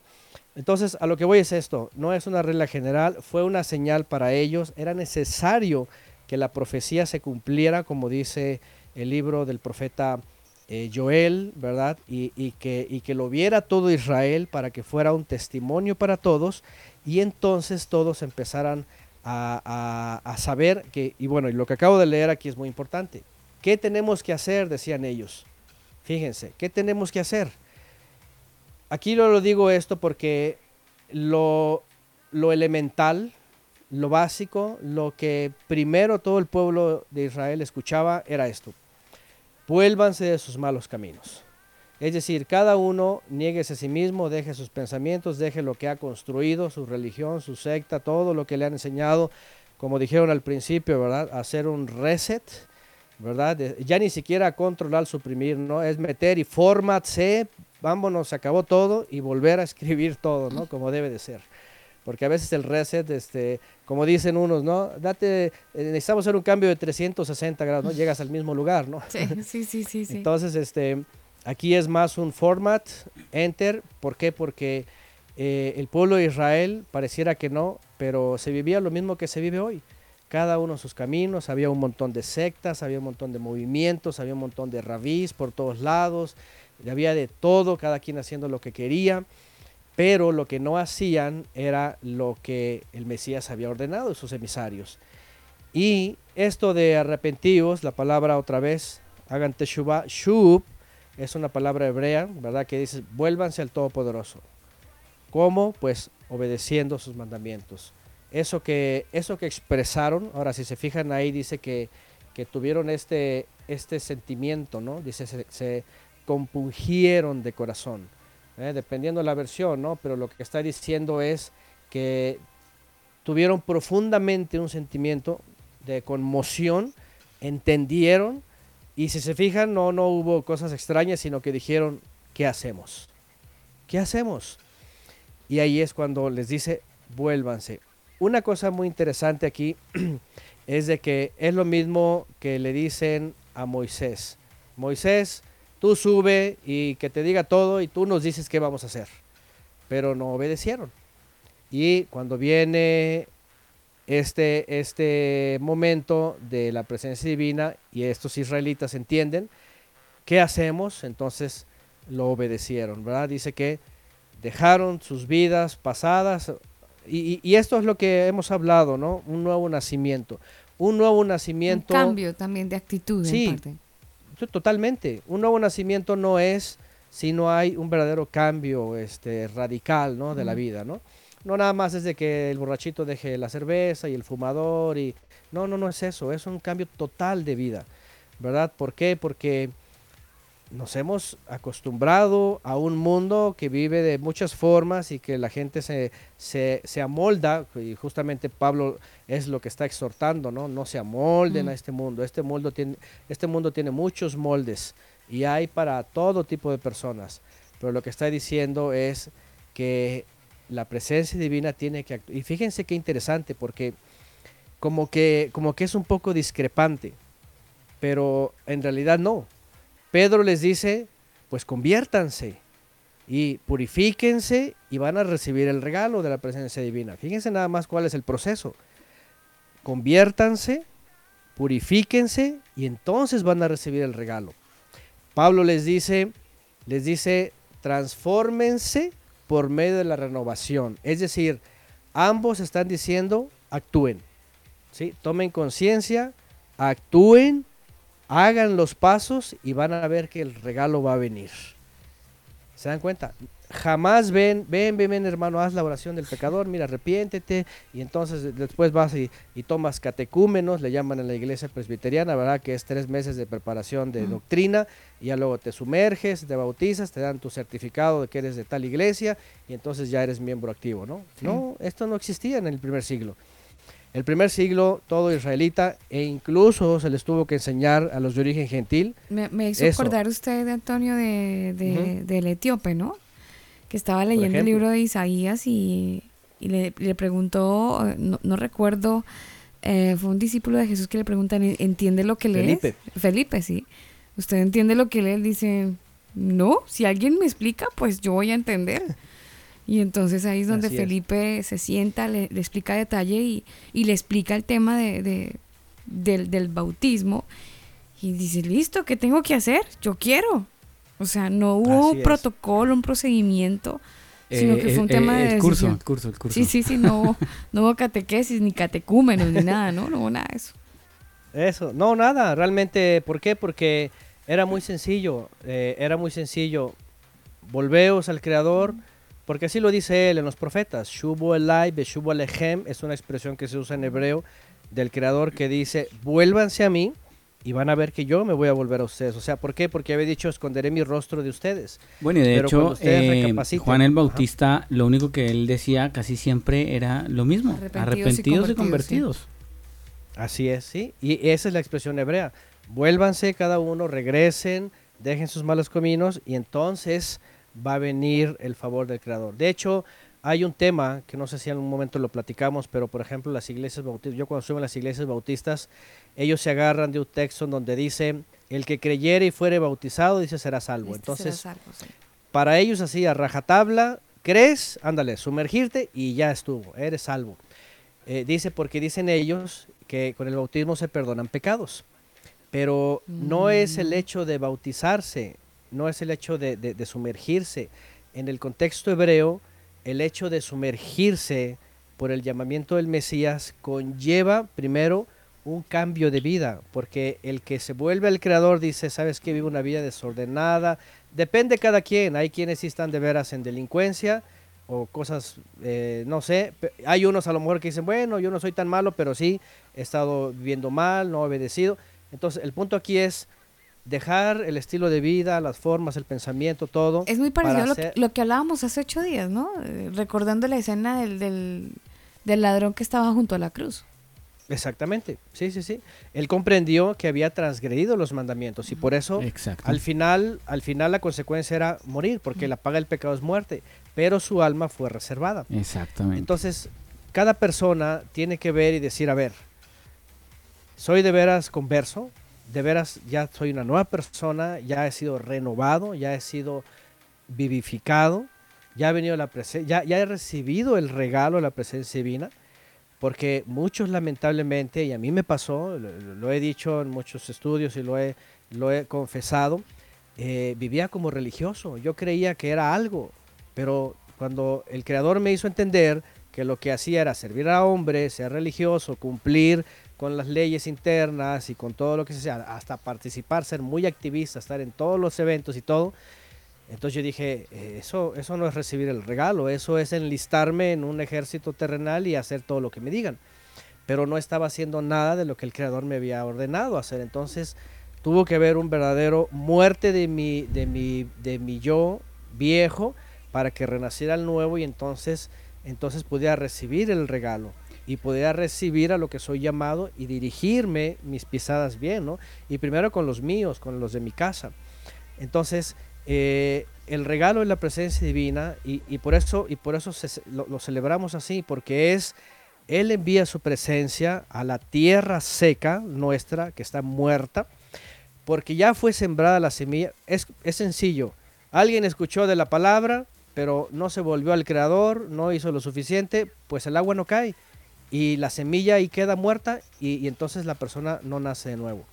Pero el que recibe la palabra del Mesías y entonces vuelve al Creador, entonces viene el regalo del agua, porque eh, está simbolizando eso, el agua que cae en la tierra seca, en donde está la semilla, la buena semilla, y entonces ahora sí rompe y rompe mi vida antigua y entonces hay un renacimiento, hay un nuevo nacimiento en donde nace alguien diferente.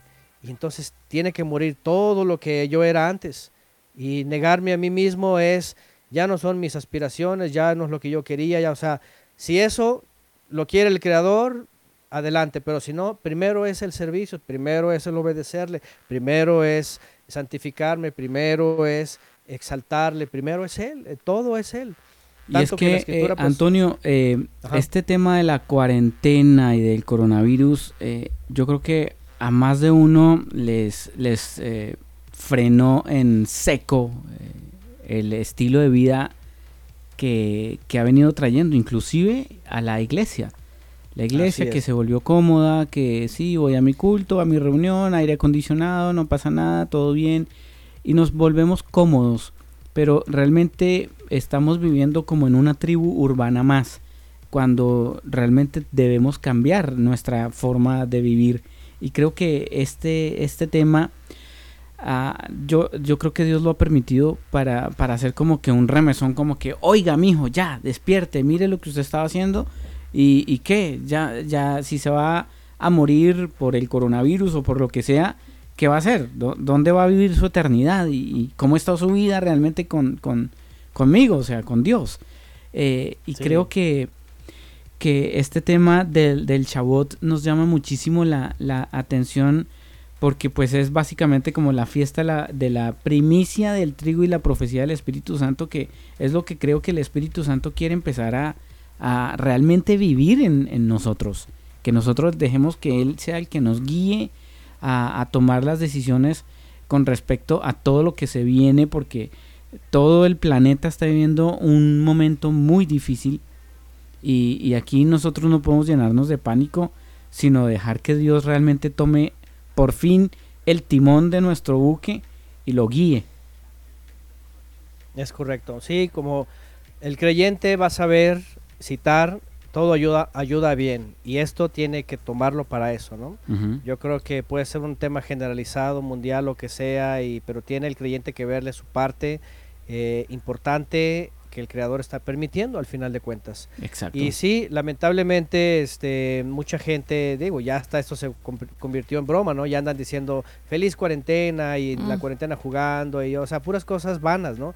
Pero obviamente ya es el mundo bien perdido, ¿no? Exacto. Pero el creyente que, que, que de, de pronto es, ajá, así como, como, como un alto total, yo creo que tiene que recapacitar porque imagínense, lo primero que van a decir es que estoy muy dependiente de mi templo, ¿verdad? De mi asiento, de, de, de mis predicaciones, de mi pastor. De... Finalmente todo lo ponen en el hombre. Bueno, la eh, escritura habla Por ahí yo vi un meme, bueno, no, no fue un meme, fue una publicación que alguien hizo de un pastor que se tomó el trabajo de imprimir la foto de cada miembro de su iglesia y ponerlo en su respectiva banca. Y él tomó la foto y como que no importa, aquí están todos ustedes.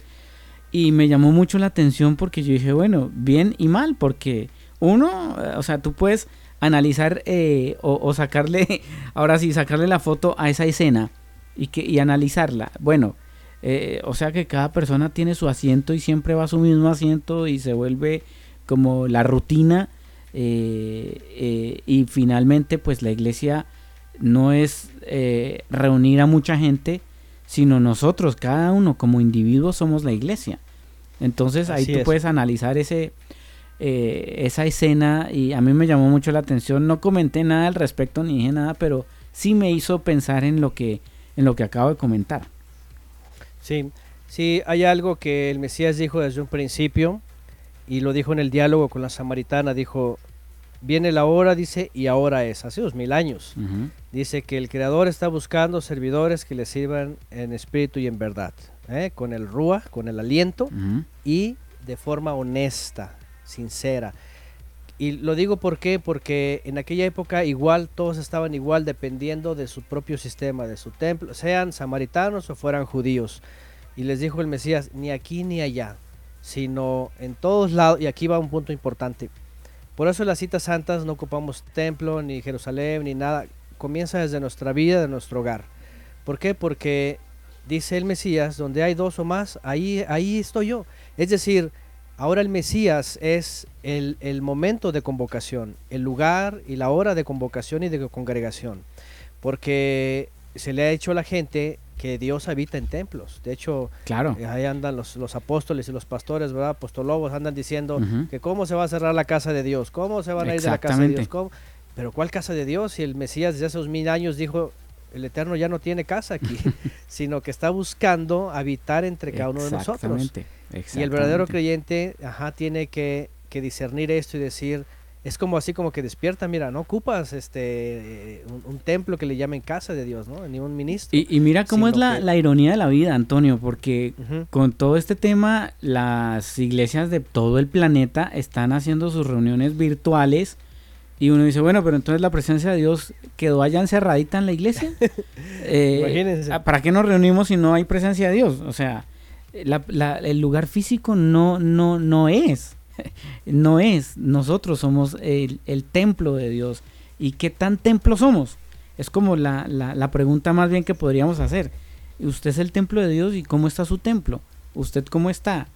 Eh, y si a lo mejor usted nos está escuchando y le llamó mucho la atención este tema de, de Chabot eh, y no sabe realmente cómo está su templo, pues le invitamos a que haga una pausa en su vida y analice eh, todo lo que hemos venido hablando en este programa. Y si quiere eh, hacer preguntas o contactarse con nosotros, pues lo haga desde nuestro sitio web elcombo.com o también desde el sitio web el de Antonio es cielos, nuevos, tierra nueva.org.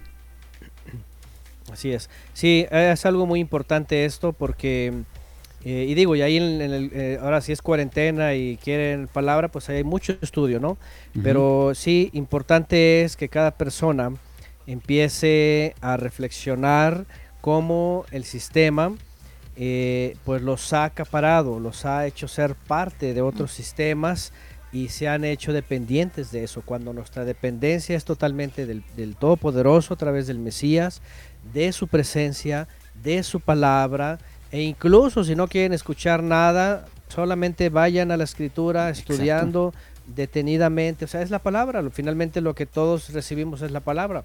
Y, y bueno, y ya para terminar, porque veo que se nos acaba el tiempo, hablando de Shavuot, hablando de este conteo, vemos otra vez unas primicias en Shavuot, en las semanas.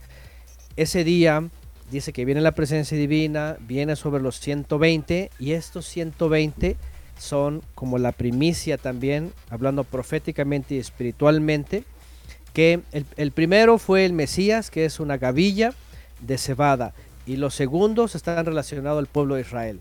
Son una primicia que son ungidos y vienen muchos frutos, porque llegó, como dije la vez pasada, vino como un aguacero, es la presencia divina, y vienen un montón de frutos de la primicia del trigo.